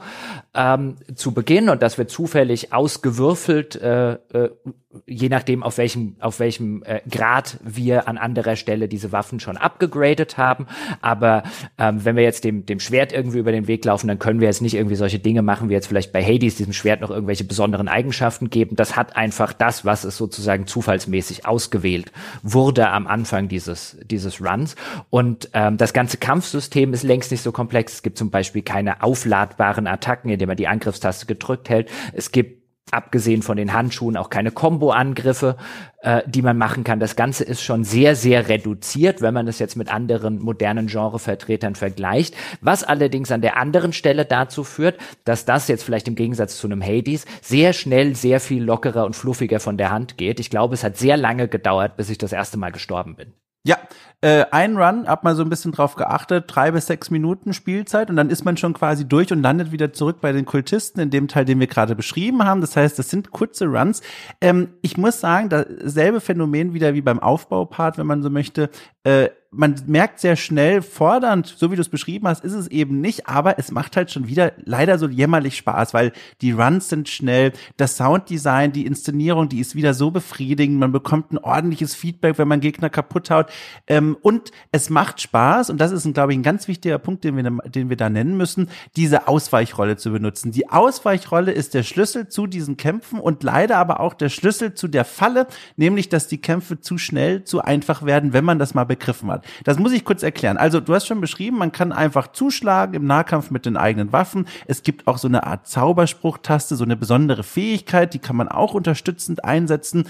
Und dann gibt's aber diese Ausweichrolle. Und das ist eine wahnsinnig mächtige Ausweichrolle in diesem Spiel. Äh, warum sage ich das? Aus verschiedenen Gründen. Zum einen erstmal, das ist eine sehr schnelle Rolle, die auch ohne Delay, ohne Verzögerung sofort ausgeführt wird. Also wenn du auf diese Taste drückst, dann wird deine Figur sofort eine relativ weite Distanz rollen. Jetzt kommt der nächste Punkt direkt dazu. Du kannst diese Rolle jederzeit abbrechen. Also wo du in anderen Spielen sagen würdest, oh, eine Rolle, das ist schon nützlich, ne, um Angriffen auszuweichen, bringe mich aber auch in einen Moment der Verwundbarkeit. Man kennt es von den Souls-Spielen zum Beispiel, denn während man rollt, kann man die Richtung, wenn dann nur marginal ändern. Anders als in diesem Spiel, man kann zwar nicht die Richtung ändern, aber man kann die Rolle jederzeit, zu jedem Zeitpunkt dieser Rolle unterbrechen, indem man die Angriffstaste drückt. Das heißt, man kann den, das Ausweichen direkt überleiten in einen Angriff, was wahnsinnig effektiv ist. Und jetzt kommt noch ein weiterer Teil, den ich auch noch dazu sagen muss.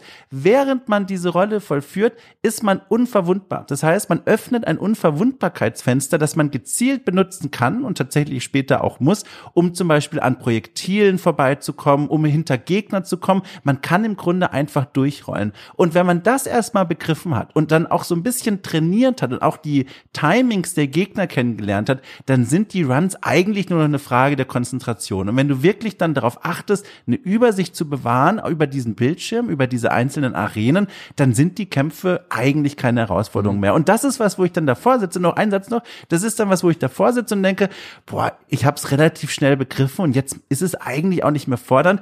Aber auf der anderen Seite macht es Spaß, weil es so toll inszeniert ist. Ja, auch hier volle Zustimmung. Ähm, Sie haben natürlich das Problem, dadurch, dass es auf der defensiven Seite ausschließlich die Ausweichrolle gibt, also kein Blocken zum Beispiel, wie ja. es in anderen Spielen der Fall ist, ähm, hast du quasi inhärent eingebaut in diesem System, weil es muss ja auch spielbar sein, wenn du jetzt schon viele deiner Lebensherzchen verloren hast. Gerade die Sorte Spiel lebt ja auch davon, dass man es vielleicht schafft, den, den Boss noch mit dem letzten halben Lebensherz, das noch übrig mhm. ist, zu besiegen. Also es muss ja theoretisch und auch praktisch machbar sein, das alles sozusagen zu schaffen, ohne auch nur ein bisschen Leben zu verlieren, was dann natürlich im Umkehrschluss bedeutet, dass diese Rolle so mächtig sein muss, dass sie das eben erlaubt.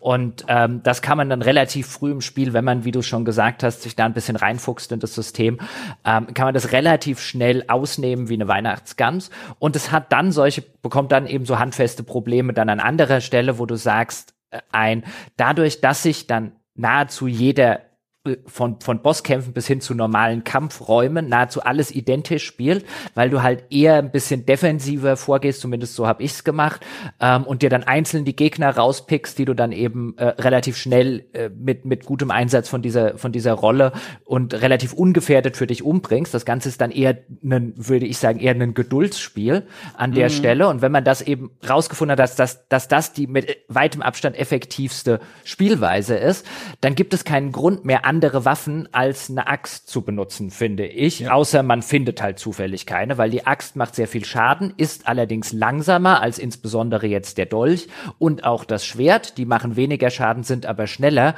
Und ich habe relativ schnell im Spiel schon rausgefunden, dass zumindest für mich keine andere Waffe sinnvoll ist, außer ich finde keine Axt. Ich habe da einen sehr schönen Anime-Moment für mich erlebt. Ich weiß nicht, wie vertraut du damit bist. Äh, da gibt es so eine, so eine, so eine Szene, typischerweise in Animes und Mangas, in denen es auch um Kämpfe und sowas geht. Und zwar die Szene, in der Charakter X äh, eine Weile gegen einen Gegner kämpft. Und dann ist es offenbar ein, ein relativ gleicher Kampf, aber unser Held hat ganz leicht das Nachsehen.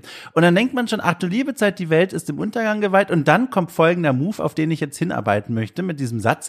Der unser Held nimmt sich kurz eine Pause und sagt, okay, es hilft alles nichts und beginnt sich seinen Gürtel auszuziehen, seine Schuhe auszuziehen, seine Halskette auszuziehen und dann sieht man, die wiegen einfach 1000 Tonnen, weil wenn sie zu Boden fallen, explodiert die Erde quasi und dann denkt man sich, oh mein Gott, er hat die ganze Zeit mit Gewichten am Körper gekämpft und dann folgt eben eine absolute Dominanz unseres Helden gegen seinen Gegner. Und diesen Moment hatte ich auch, Jochen, und zwar folgenderweise. Ich habe das Spiel gespielt, ne, habe die Ausweichrolle allmählich begriffen, habe verstanden, was ich machen muss, habe aber die ganze Zeit mit Tastatur und Maus gespielt. Und da habe ich gedacht, so, boah, ist ganz schön mühsam, obwohl das Spiel ja sogar sagt zu Spielbeginn, hier, Controller ist empfohlen. Aber, und jetzt können wir kurz nochmal eine Info reinholen, was die Leute schon leid sind zu hören. Ich bin ja umgezogen und mein Controller liegt in einem der 8000 Umzugskartons, die ich noch nicht ausgeräumt habe. Und dann dachte ich mir, nee, ich spiele das mal schön mit Maus und Tastatur. Stundenlang habe ich da gekämpft, wie so ein Goku gegen Vegeta und dachte mir, okay, so langsam kriege ich's hin. Und dann gab es aber einen der vier Gegner, ich kam einmal nicht weiter. Dieser Boss Bossgegner, ich kam nicht weiter. Es scheiterte am Mechanischen. Ich konnte nicht schnell genug umsetzen, was ich machen wollte. Und dann ging's los. Spiel pausiert, umgedreht zu meinen Kartons und nach diesem Controller gesucht. Eines Nachts fand ich ihn, stöpselte ihn an und dann war das dieser Anime-Moment plötzlich kein Problem mehr. Essenz dieser kleinen Geschichte ist, es macht meiner Erfahrung nach einen Unterschied, ob man mit Tastatur und Maus oder Controller spielt. Mit Controller ist es nochmal deutlich einfacher. Ja, und es ist auch deutlich angenehmer. Ich habe es mit Maus ja, und Tastatur, habe ich die Demo damals gespielt oder angefangen. Oh ja. Ähm, die gibt es nämlich auch zu dem Spiel. Äh, und äh, wollte da mal reinspielen, kurz vor Release. Und ich fand die, die äh, Maus- und Tastatursteuerung in der Demo so entsetzlich, dass ich hier mit dem fertigen Spiel es erst gar nicht mehr gemacht habe und direkt ja, das Gamepad dran geschlossen habe. Und da geht's tatsächlich auch echt locker, flockig äh, und schön von der Hand. Ich glaube, das ist auch der äh, der Aspekt, der die Kämpfe letztlich, auch wenn sie vergleichsweise anspruchslos ab einem bestimmten Punkt werden, irgendwie noch rettet und dafür mhm. sorgt, dass, dass eben immer wieder dieser Effekt aufgetreten ist, ach komm, den einen Run zum Beispiel machst du noch, einfach weil es schön schnell, äh, flott und, und, und, und angenehm ähm, vonstatten geht. Also das macht, ja. das ist zwar nicht sonderlich anspruchsvoll, aber es macht halt einfach Laune. Ja, das ist genau wieder wie die Scheiße ein, einsammeln, die die, äh, die Gegner, die die Kultisten in der Basis äh, verteilen. Das ist genau dasselbe wieder, was ich schon gesagt hatte. Es ist eben nicht, man, man steigt hier nicht zu einem höheren Wesen auf, wenn man diese Kämpfe spielt, sondern es macht einfach Spaß, weil es so befriedigend inszeniert ist. Und es gibt noch einen Aspekt, der einen auch so ein bisschen durchtreibt,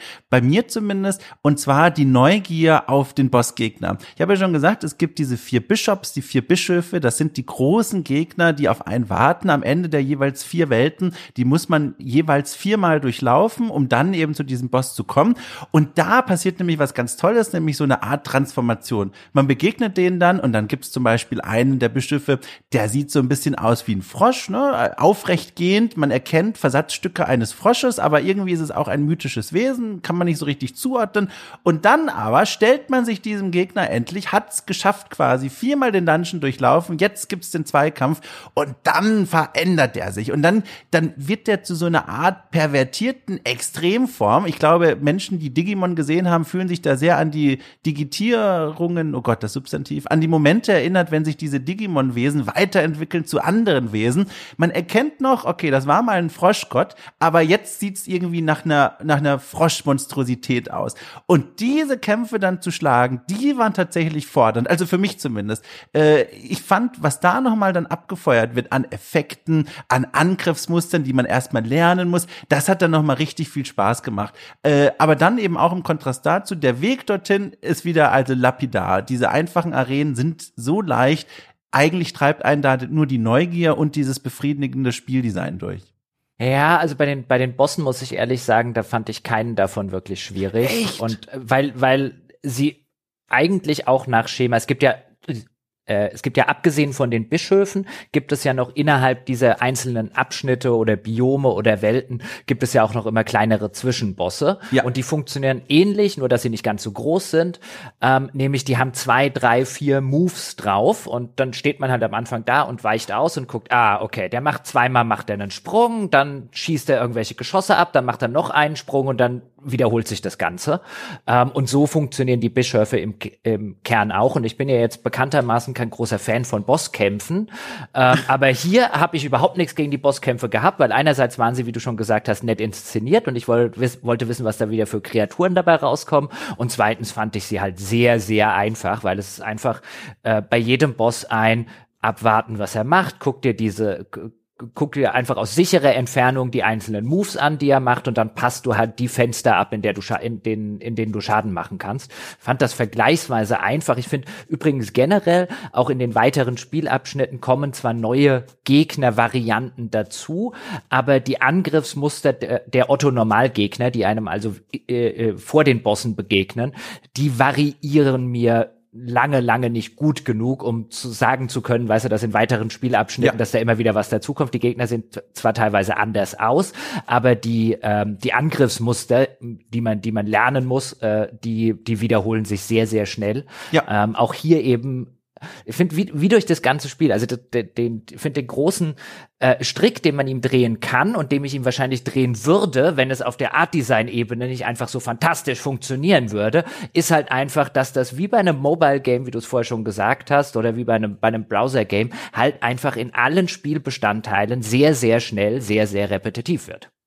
Ja, sehr flach einfach. Ne? Mhm. Es ist sehr flach äh, in allen Bestandteilen, aber es macht Spaß, in diesem flachen Wasser herumzuwarten. Das ist schon wirklich so ein Ding. Ich habe das auch, äh, ich habe das auch bei bei diesen Kampfsequenzen immer wieder gemerkt es ist enttäuschend fast schon, wenn man so will, wie wenig Varianz dann innerhalb der Gegner auftaucht. Ähm, den einzigen stark, also wirklich starken positiven Moment, wo ich wirklich mit groß geöffneten Augen und sogar leicht geöffneten Mund ein neues Areal betreten habe, war, wenn man diese vier Welten zum ersten Mal sieht, weil du hast schon vor, vor, vorhin das völlig richtige Wort gesagt, das sind im Grunde wirklich Biome, das sind Umgebungen, die haben einen eigenen Soundtrack, die haben eine eigene, eigene Gestaltung, man sieht ganz genau, ob man jetzt im tiefen Wald Wald ist oder im, im, im, im Seebereich, wo der Frosch am Ende auf einen wartet oder im, in der Spinnenwelt. Das ist alles thematisch sehr schön voneinander getrennt. Aber wenn man dann erstmal eine Weile in diesem Hotel herumläuft, merkt man, naja, die Zimmer sehen alle sehr ähnlich aus. Es ist am Anfang unten äh, in der Lobby, war es cool. Ich, sowas habe ich noch nie gesehen. Und dann aber, sobald man ins erste Stockwerk kommt, denkt man sich, naja, also irgendwie alles sehr, sehr ähnlich. Also so spannend ist es dann doch nicht. Und das war auch so ein bisschen so, ah, enttäuschend. Ja, die, die Tapete hat halt einfach eine andere Farbe. Ja, genau. und die Fahrstuhlmusik ist ein bisschen anders, aber sonst denkt man sich, naja, gut, das ja. ging jetzt schnell.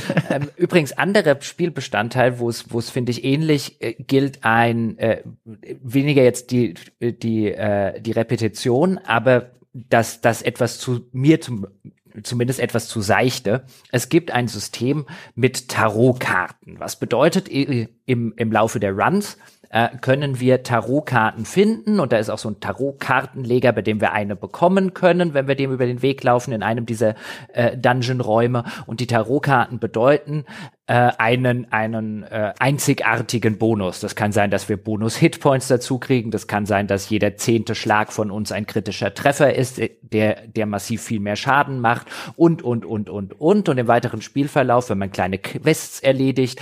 Ähm, dann äh, bekommt man zum Beispiel weitere Tarotkarten mit einzigartigen Effekten. Teilweise kann man die im weiteren Spielverlauf auch bei Händlern kaufen. Also so ein System, wie das sehr, sehr viele dieser Roguelites haben. So ein, so ein Zufallssystem, welche Karte ziehe ich jetzt? Ähm, auch in der Hoffnung, eine besonders starke vielleicht zu ziehen, insbesondere kurz vor einem Boss zum Beispiel. Und das System kennt man. Und was ich hier in dem Spiel 0,0 verstehe, ist, das System funktioniert hier so, du fängst mit einer bestimmten Anzahl an Tarotkarten an. So ungefähr die Hälfte davon ist am Anfang freigeschalten, die andere Hälfte schaltest du im weiteren Spielverlauf frei. Was du aber nicht machen kannst, ist Karten aus deinem Deck zu entfernen. Du kriegst einfach nur neue dazu. Was handfest dazu führt, zumindest in meinem Fall, dass viele der Tarotkarten, die ich durch Quests und so weiter bekommen habe, mir lieber gewesen wären, wenn ich sie nicht bekommen hätte, weil sie einen Effekt haben, den ich nicht will oder den ich lange nicht so gut finde wie die Effekte, die ich schon habe. Aber ich werde jetzt sozusagen, die werden jetzt, die, die guten Effekte werden weniger, weil ich eine Quest erledigt habe, um einen Scheißeffekt zu kriegen. Und dass mhm. dieses System nicht drin ist, also wenn es drin ist, habe ich es weder beim Googlen gefunden, noch selber im Spiel irgendwie rausgefunden, weil ich stand da, es muss doch einen Weg geben, die Tarotkarten aus dem Deck zu entfernen. Ich will doch nicht, quasi, je, je mehr ich spiele, desto schlechter wird mein Tarotdeck. Ja, ja, das Phänomen, also ich habe auch nicht die Taste fürs Entfernen gefunden. Ich befürchte, die gibt es nicht. Ich glaube, das Spiel ist davon überzeugt von sich selbst, dass das alles tolle Karten sind, stellt sie aber raus, nee. Und vor allem die Karten unterstützen ja auch ganz eigene Spielstile. Also da gibt's ja ganz unterschiedliche Effekte. Und wenn das jetzt, da sind wir wieder an dem Punkt, ein Spiel wäre, das sagt so, wir bieten eine gewisse Tiefe dir an, dann würde das selbstverständlich sagen, hier, stell mal dein Deck zusammen und dann kannst du loslegen und aus diesem Deck wird dann zufällig irgendwie, werden dir Karten dann während des Runs zugeteilt Möglichkeit. Hier ist das nicht, genau wie mit den Waffen übrigens auch. Die werden ja auch zufällig dir angeboten, welche du jetzt dann bekommst und mit welchen du da rumkämpfen kannst. Das fand ich auch sehr doof. Zumal ich dann einen, ich sag mal, Modefauxpas mir geleistet habe. Ähm, es gibt noch eine weitere Mechanik, wo man sich so kleine Kostümchen basteln kann, ne? also kleine Gewänder, die man tragen kann. Das kann man nicht so oft im Spiel. Das ist eine sehr seltene Ressource. Und diese Gewänder, die man trägt, haben verschiedene Eigenschaften. Und ein Gewand, was ich mir dann zusammengeschneidert habe, äh, hatte diese Eigenschaft, dass man direkt zu Beginn eines Runs sechs Tarotkarten zugeteilt bekommt und dann aber während eines Runs keine neun mehr dazu bekommen darf. Vier. Und das heißt vier Tarotkarten. oder vier. Entschuldige, vier. Genau, es sind vier. Und das heißt, mein Run startete und dann war ich immer ganz gespannt, was mir da jetzt zugelost wird und musste damit dann aber auch irgendwie klarkommen. Also eine Varianz von dem Shop-System, aber auch keines, was mir so richtig gut gefallen hat.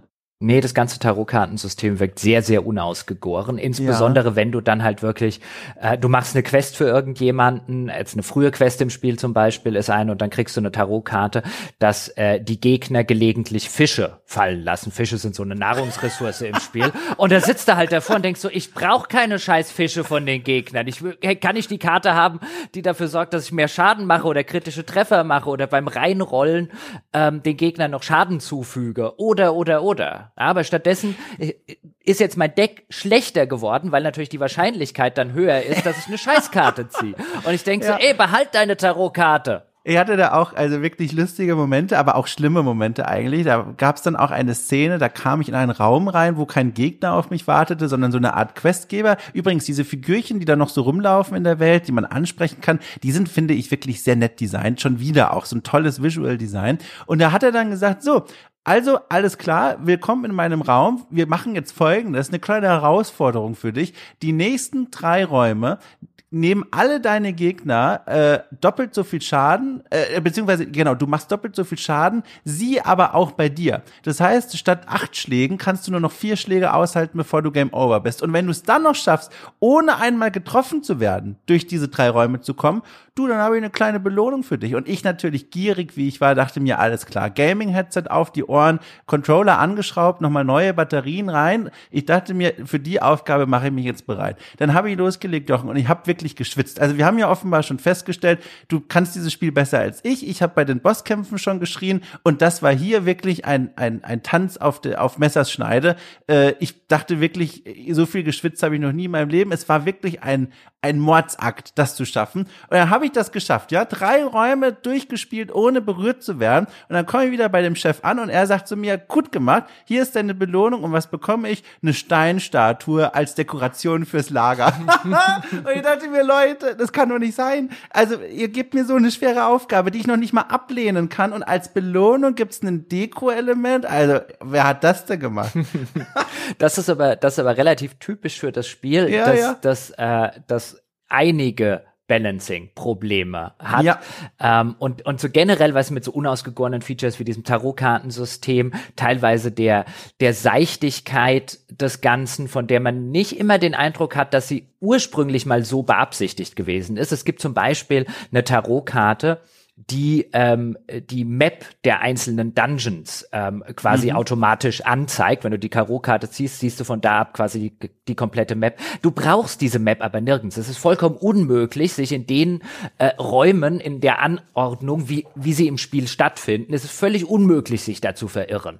Ja, das, also ein Blinder mit einem Krückstoff, der sprichwörtliche, findet dort rein und wieder raus. Und die, die, die bloße Existenz dieser Tarotkarte äh, legt zumindest die Vermutung nahe, dass da mal deutlich mehr geplant war. Also die Tarotkarte erlaubt eigentlich nur eines, aber auch da zweifle ich, was das für ein großer Vorteil ist. Und zwar, sie zeigt dir die Struktur der kommenden Räume an und würde dir wegen dieser Information erlauben, quasi den direkten Weg zum Ausgang zu nehmen. Weil es gibt ja schon die Situation, dass du bei einem Run denkst, okay, ein Herzchen habe ich noch, ich bin froh, wenn ich hier lebend rauskomme und dann gehst du halt in einen der Abzweigungen rein, die dich nicht zum Ausgang führt, sondern einfach nur in so einen Raum, wo du gegen Gegner kämpfst und dann wieder rückwärts rausgehst. Und ich glaube, das ist der einzige Grund für diese Karte, aber ehrlich gesagt, das ist nicht wertvoll genug, um einen der vier wertvollen Kartenslots zu belegen.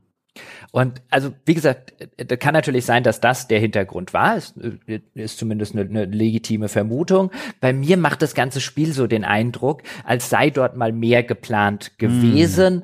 Ähm, und ähm, dann ist vielleicht irgendwann die Zeit oder das Geld davon gelaufen. Also nicht falsch verstehen, das ist jetzt kein total unfertiges oder sonst irgendwas Spiel, aber es ist die Sorte Spiel, jetzt nehme ich so ein kleines Fazit vorne weg, von denen ich gerne in zwei oder drei Jahren einen Teil zwei sehen würde, der ja. sich diesen Sachen annimmt, weil da steckt nämlich, glaube ich, noch ein viel, viel stärkeres Spiel drin, als das, was sie jetzt zutage gefördert haben. Und ähm, an manchen Sachen merkt man dann eben auch, wo sie handfeste Balancing-Probleme haben, wie ich finde. Seien das jetzt die Waffen, die relativ schnell zumindest für mich gar keinerlei andere Option mehr als die Axt und möglicherweise der Hammer, der später noch dazukommt, ähm, äh, sinnvoll gewesen wäre. Man merkt es zum Beispiel auch an Ritualen. Es gibt Rituale, vorher mit drüber gesprochen. Und es gibt Rituale, die sind einfach unfassbar übermächtig im Vergleich zu dem Rest vom Spiel. Es gibt ein Ritual beispielsweise, da kann man von seinen ganzen Kultisten Geld einsammeln oder Gold. Und Goldmünzen sind was, was man in der Regel in den Dungeon Runs, in den Kisten findet, die nach jedem äh, äh abgeschlossenen Kampfraum spawnt eine Kiste und da sind in der Regel Goldstücke drin. Und Goldstücke braucht man in dem Aufbauteil für sehr, sehr viele verschiedene Gebäude. Ähm, das ist also die dritte zentrale Ressource des Spiels neben neben Holz und neben Steinen. Und dann habe ich das Ritual freigeschaltet, dass alle meine Kultisten mir, ähm, mir, mir, mir Geld geben und dann habe ich das Ritual gemacht und äh, davor habe ich jetzt eigentlich ständig irgendwo so zwischen 0 und 100 Goldstücken gependelt. Ähm, einfach weil ich sie immer wieder für irgendwas gebraucht habe und dann musste ich wieder einen Run machen, um an neues Gold dran zu kommen. Das war also von allen Ressourcen bis zu diesem Zeitpunkt diejenige, die bei mir immer am knappesten war. Und dann habe ich das Ritual gemacht und dann hatte ich 1000 Gold.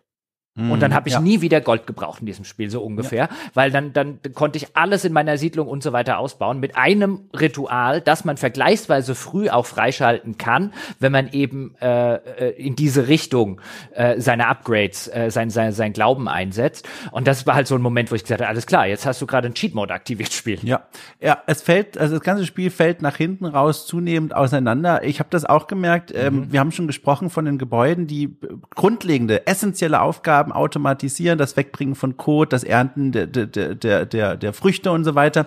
Das ist zum einen schön, weil jetzt diese doofe Aufgabe abgenommen wird. Wie gesagt, ich war schon an dem Punkt, wo es mich langsam genervt hat.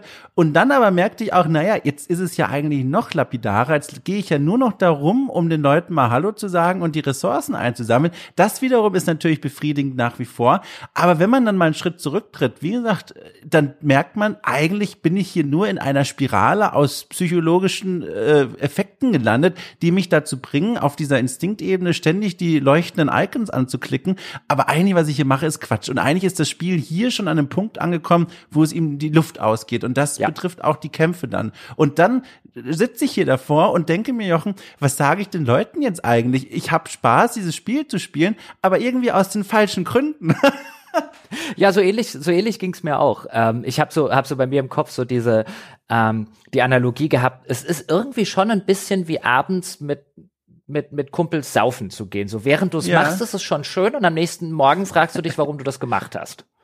So ja. ein bisschen in die Richtung denkend, weil du hast vollkommen recht ähm, äh, und äh, ist auch ein, auch, ein, auch ein schönes Bild, so hinten raus die Luft aufgegangen oder es bricht so ein bisschen in sich zusammen, weil das tut es tatsächlich. Mhm. Denn ab irgendeinem Punkt ist der, der Zeitpunkt eben erreicht, wo A, die Kämpfe nicht mehr herausfordernd sind und wo man B, ähm, zumindest in meinem Fall, das Dorf so gut optimiert hat, und das ist ja nicht sonderlich komplex oder so, ja. äh, dass man, dass man dann einfach irgendwie alles gebaut hat. Also ich war noch im dritten von vier Biomen, da war meine Siedlung vollständig ausgebaut, ja, ich konnte keine neuen, es hat äh, alle Ressourcen waren, waren maximal gemaxt, das heißt, das einzige, es gab nichts mehr zu machen für dieses Dorf. Das Dorf war ab ja. da halt schlicht und ergreifend nur noch ein, ein, reiner Selbstzweck, hat nicht mal mehr geholfen, ich musste kein Glauben mehr einsammeln oder dies einsammeln, weil es ja eh nichts mehr gab, dass ich damit bauen oder, oder weiterentwickeln konnte.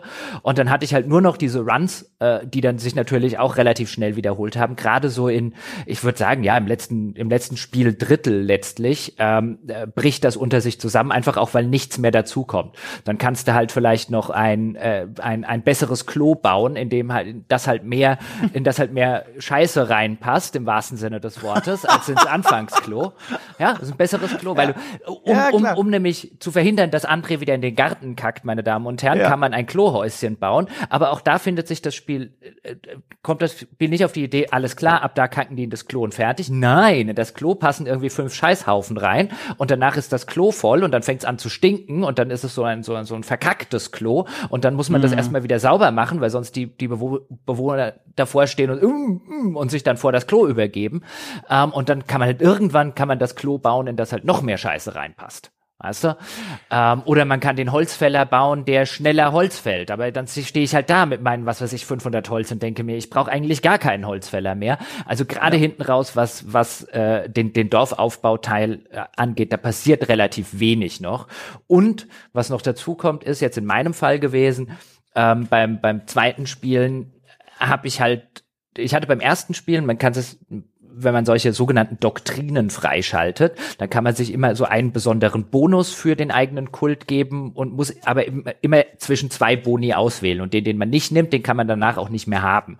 Und es gibt so einen, äh, gibt so eine Auswahlmöglichkeit dann im Laufe des Spiels, da kann man sich aussuchen, sollen alle meine äh, Kultisten Grasfresser sein oder sollen sie es cool finden, wenn ähm, wenn ich andere Kultisten, also sollen sie Kannibalen werden und dann eben Boni kriegen, wenn sie wenn sie Kultistenfleisch, also Menschenfleisch sozusagen essen. Und beim ersten Durchgang habe ich gesagt, natürlich will ich Kannibalen haben. Und dann habe ich mir allerdings dieses Farmsystem angeguckt, das wir vorhin schon erwähnt haben und mhm. von dem wir gesagt haben, man kann es nur, es dauert sehr sehr lange, bis man das so automatisieren kann, dass man nicht nach jedem Run oder nach jedem zweiten Run einmal hin muss und waren 20 Felden mühsam einzeln das Ding, äh, die, die Beeren zu pflücken oder die, die äh, Kürbisse oder was auch immer man angebaut hat. Und dann habe ich im zweiten Spieldurchlauf darauf geachtet, dass ich das Grasfresser-Talent nehme und stellt sich raus, meine Essenssorte, Essen spielt ab da keine Rolle mehr in diesem Spiel. Ja weil ja, weil du das du kriegst das Gras äh, im im Dungeon quasi hinterhergeworfen, weil überall halt so so Gras tatsächlich in den einzelnen Biomen wächst. Und wenn man das halt kaputt hat, besteht eine gewisse Wahrscheinlichkeit, dass man eben so einmal Gras als Ressource bekommt. Und angesichts der schieren Masse an Gras, was da drum steht, ist, wenn man eben diese äh, Doktrin auswählt und das sozusagen in Anführungszeichen richtig macht nach so Min-Max-Strategien, dann ist das Ding so fucking übermächtig, dass man das komplette Futtersystem mit dem kompletten Farmsystem einmal komplett außen vor lassen kann.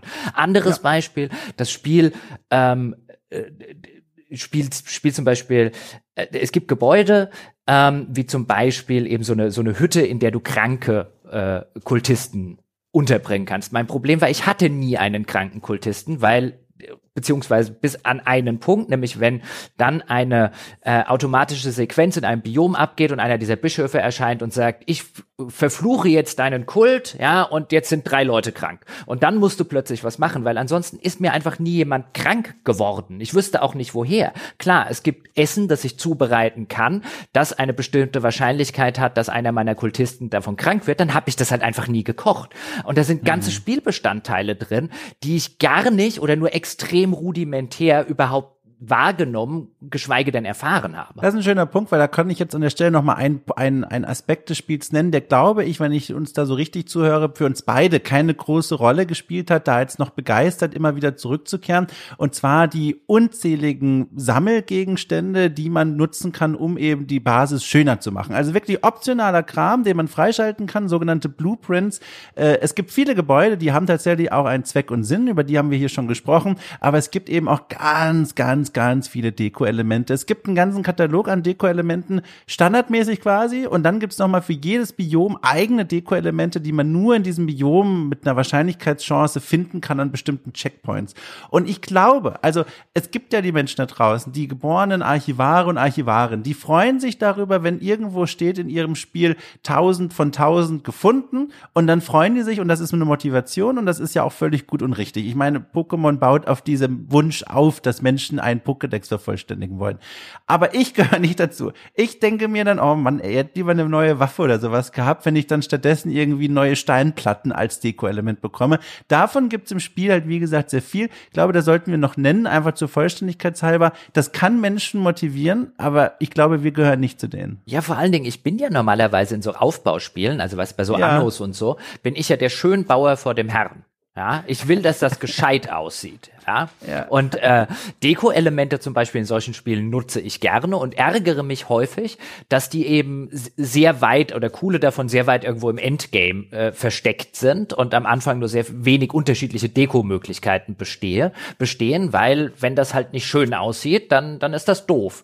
Und das hier ist jetzt ein Sp Spiel, obwohl mir das bei anderen Spielen so geht, wie ich es gerade beschrieben habe. Hier, ich glaube, ich habe keinen einzigen Deko-Gegenstand gebaut. Das war mir hier völlig unwichtig, weil diese, diese dieser, dieser ganze Kult sieht auch ohne, also dieser, dieser Stadtbildschirm gewissermaßen, der sieht auch ohne jedes Deko-Element einfach knuffig aus. Also ich hatte ja. nie das Bedürfnis, den noch schöner zu machen. Nee, bei mir auch nicht. Wie gesagt, ich habe ab und zu habe ich mal was aufgestellt, aber auch nur, weil jemand ankam und gesagt hat, hier, jetzt bau doch endlich mal was für uns. Und ich gesagt, gut, ich stelle euch jetzt einfach drei Rosenbüsche nebeneinander direkt ans Klohäuschen. Viel Spaß und dann gab's halt eine Belohnung dafür. Aber von mir aus, in diesem Spiel zumindest, habe ich keinen großen Interesse dran gehabt, da irgendwie diesen Katalog zu vervollständigen. Ich wollte es nur mal erwähnen, weil wie gesagt, vielleicht sitzen da draußen Leute und warten nur darauf, von sowas zu hören.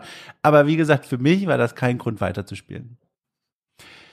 Ja, also äh, Jochen, gibt's denn auf deinem Zettel noch was, wo du sagst, so darüber müssen wir auf jeden Fall noch sprechen, weil ich scroll hier gerade durch meine Notizen und sehe, ich finde, wir haben es umrissen, ne? Wir haben umrissen, was dieses Spiel ausmacht, wo die Schwächen und wo die Stärken liegen, aber vielleicht li liegt ja noch irgendwas auf deinem Dokument, wo du sagst, boah, da müssen wir noch drüber sprechen. Nee, nee, also was auf meinem, auf meinem Dokument liegt äh, oder steht noch, ist sehr groß in kapitalen Lettern Fazit, Fragezeichen, Fragezeichen, Fragezeichen.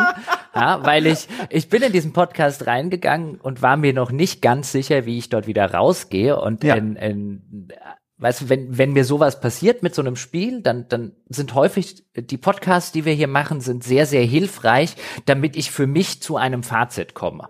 Mhm. Ähm, bei Spielen, wo ich mir so unsicher bin wie bei diesem, weil man eigentlich verdammt viel kritisieren müsste und wir auch ziemlich viel hier schon kritisiert haben. Ja. Andererseits aber so eine Diablo-eske Sogwirkung bei mir mhm. eingesetzt mhm. hat, die ich natürlich auch nicht verneinen kann und die zur, zur, zur äh, wahrhaftigen Berichterstattung und Kritik natürlich dazugehört.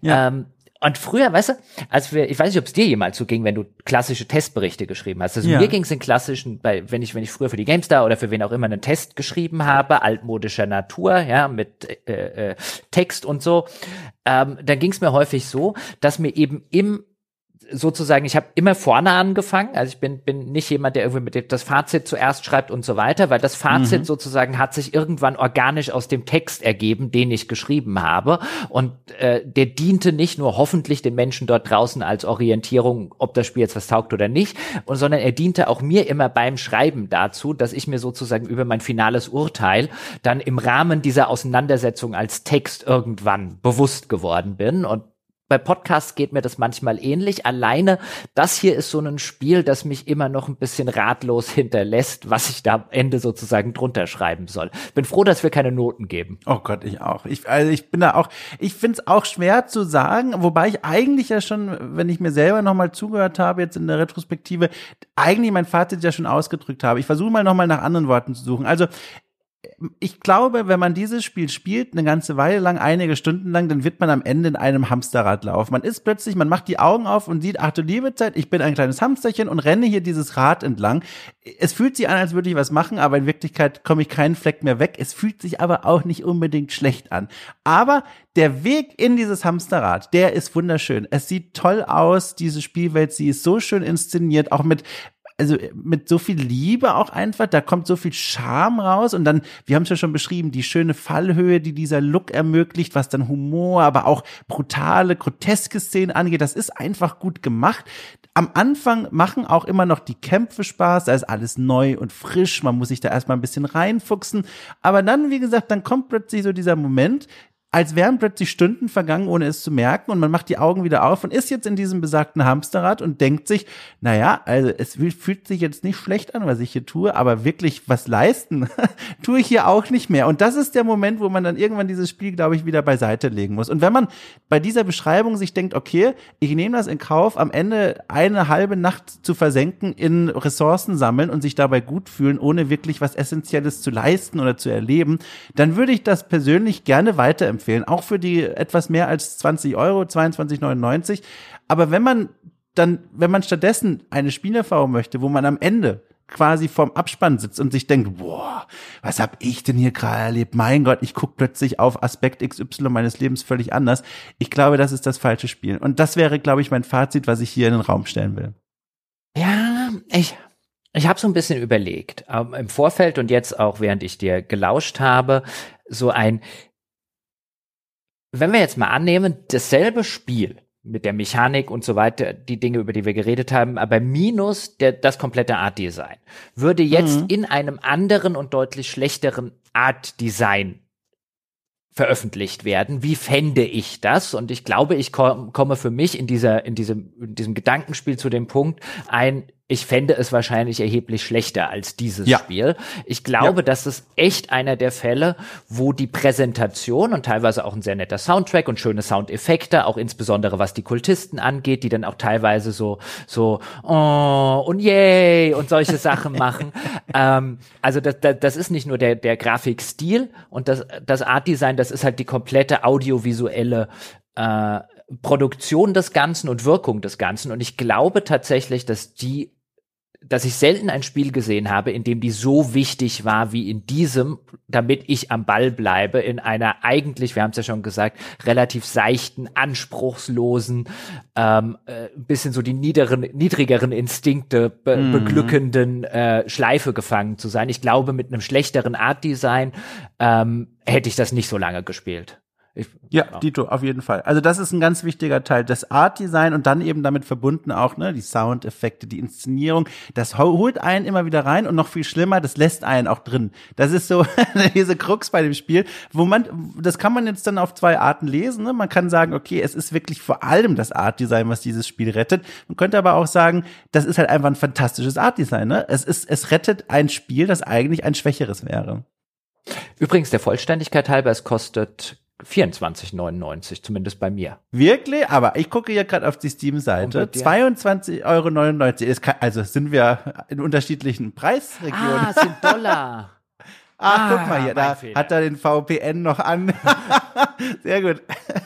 ja, nee, also es sind 22,99 Euro und dann äh, offenbar 20 Dollar äh, für die Menschen. Nee, 25 Dollar. 24,99, aber das war ein Dollar. Ah, nee, ich habe ich hab's äh, im Vorfeld gegoogelt gehabt, damit ich hier Ach, solche auf solche Informationen zurückgreifen kann und irgendwie zeigt er mir die Dollarzahl an. Ich habe zur Sicherheit das Tab offen gehabt, wir haben es aufgefangen, jetzt wissen die Leute sogar als Gewinn quasi beide Währungen, wie viel sie auszugeben haben. Ja, jetzt sollten wir, können wir noch in, in Pesos gucken und in Rubel und nee. Ähm, also ich finde für den Preis unter den genannten Aspekten, also wenn man weiß, worauf ja. man sich einlässt und B halt sich das einfach mal anguckt und einfach sagt, ist der Grafikstil, ist das Design etwas, was mich anspricht, ja, finde ich das so cool, wie wir beide das jetzt cool gefunden haben, dann mhm. würde ich sagen, dann, dann kann man da definitiv äh, zugreifen. Wie gesagt, das ist, also ich, ich finde es interessant. Ich habe selten ein Spiel gehabt, wo ich jetzt sagen würde, spielerisch, wenn ich ehrlich bin, solides Mittelmaß. Aber das ja. Design, ja, ja.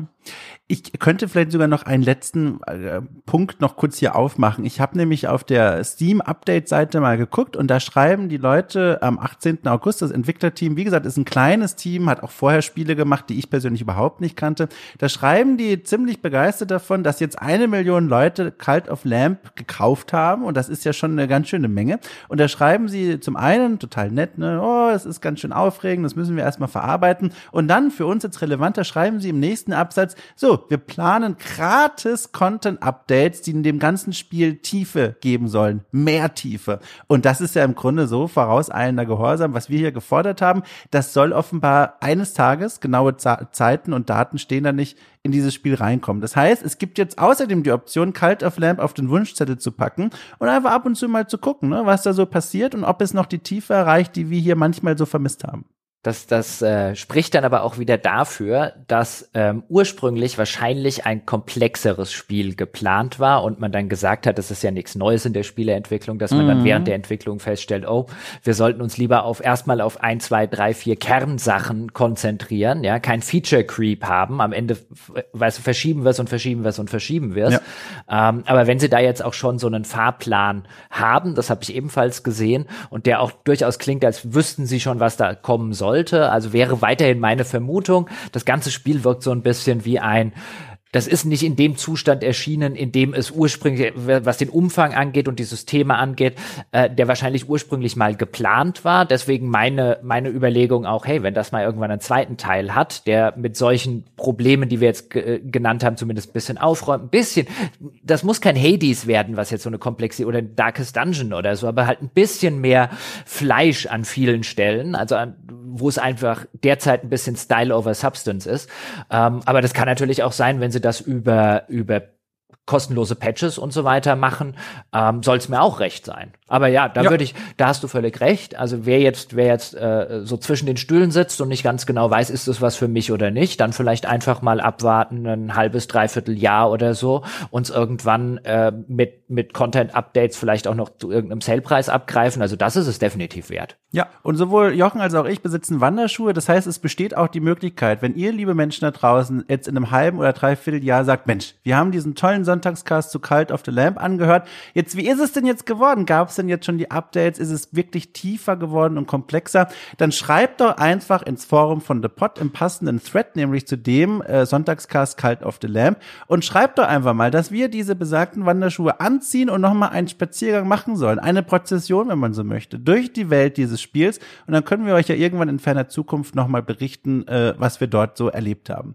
So, aber für diesen Moment soll es reichen. Das war unsere ja äh, heilige Messe, möchte ich fast sagen. Und ich darf das sagen. Ich bin römisch-katholisch, habe lange ministriert. Ich habe da ein Guthaben für diese Art Witze. Äh, das war unsere heilige Messe zum Thema Cult of the Lamp. Äh, wir hoffen beide, sage ich einfach mal für Jochen stellvertretend, dass euch das gefallen hat. Wenn dem so ist oder auch wenn nicht, dann nochmal der Hinweis, The Pod hat ein tolles, großes Forum. Das könnt ihr gerne aufrufen und besuchen und uns schreiben, was ihr von diesem Spiel und dieser Folge haltet. Und dann dann äh, wartet noch was ganz Besonderes auf euch. Wenn ihr nämlich diese Folge gehört habt und denkt, Mensch, da sind ja zwei wirklich sympathische, fachkundige Menschen. Ich wünschte, sie würden häufiger Podcasts produzieren, die man dann anhören kann.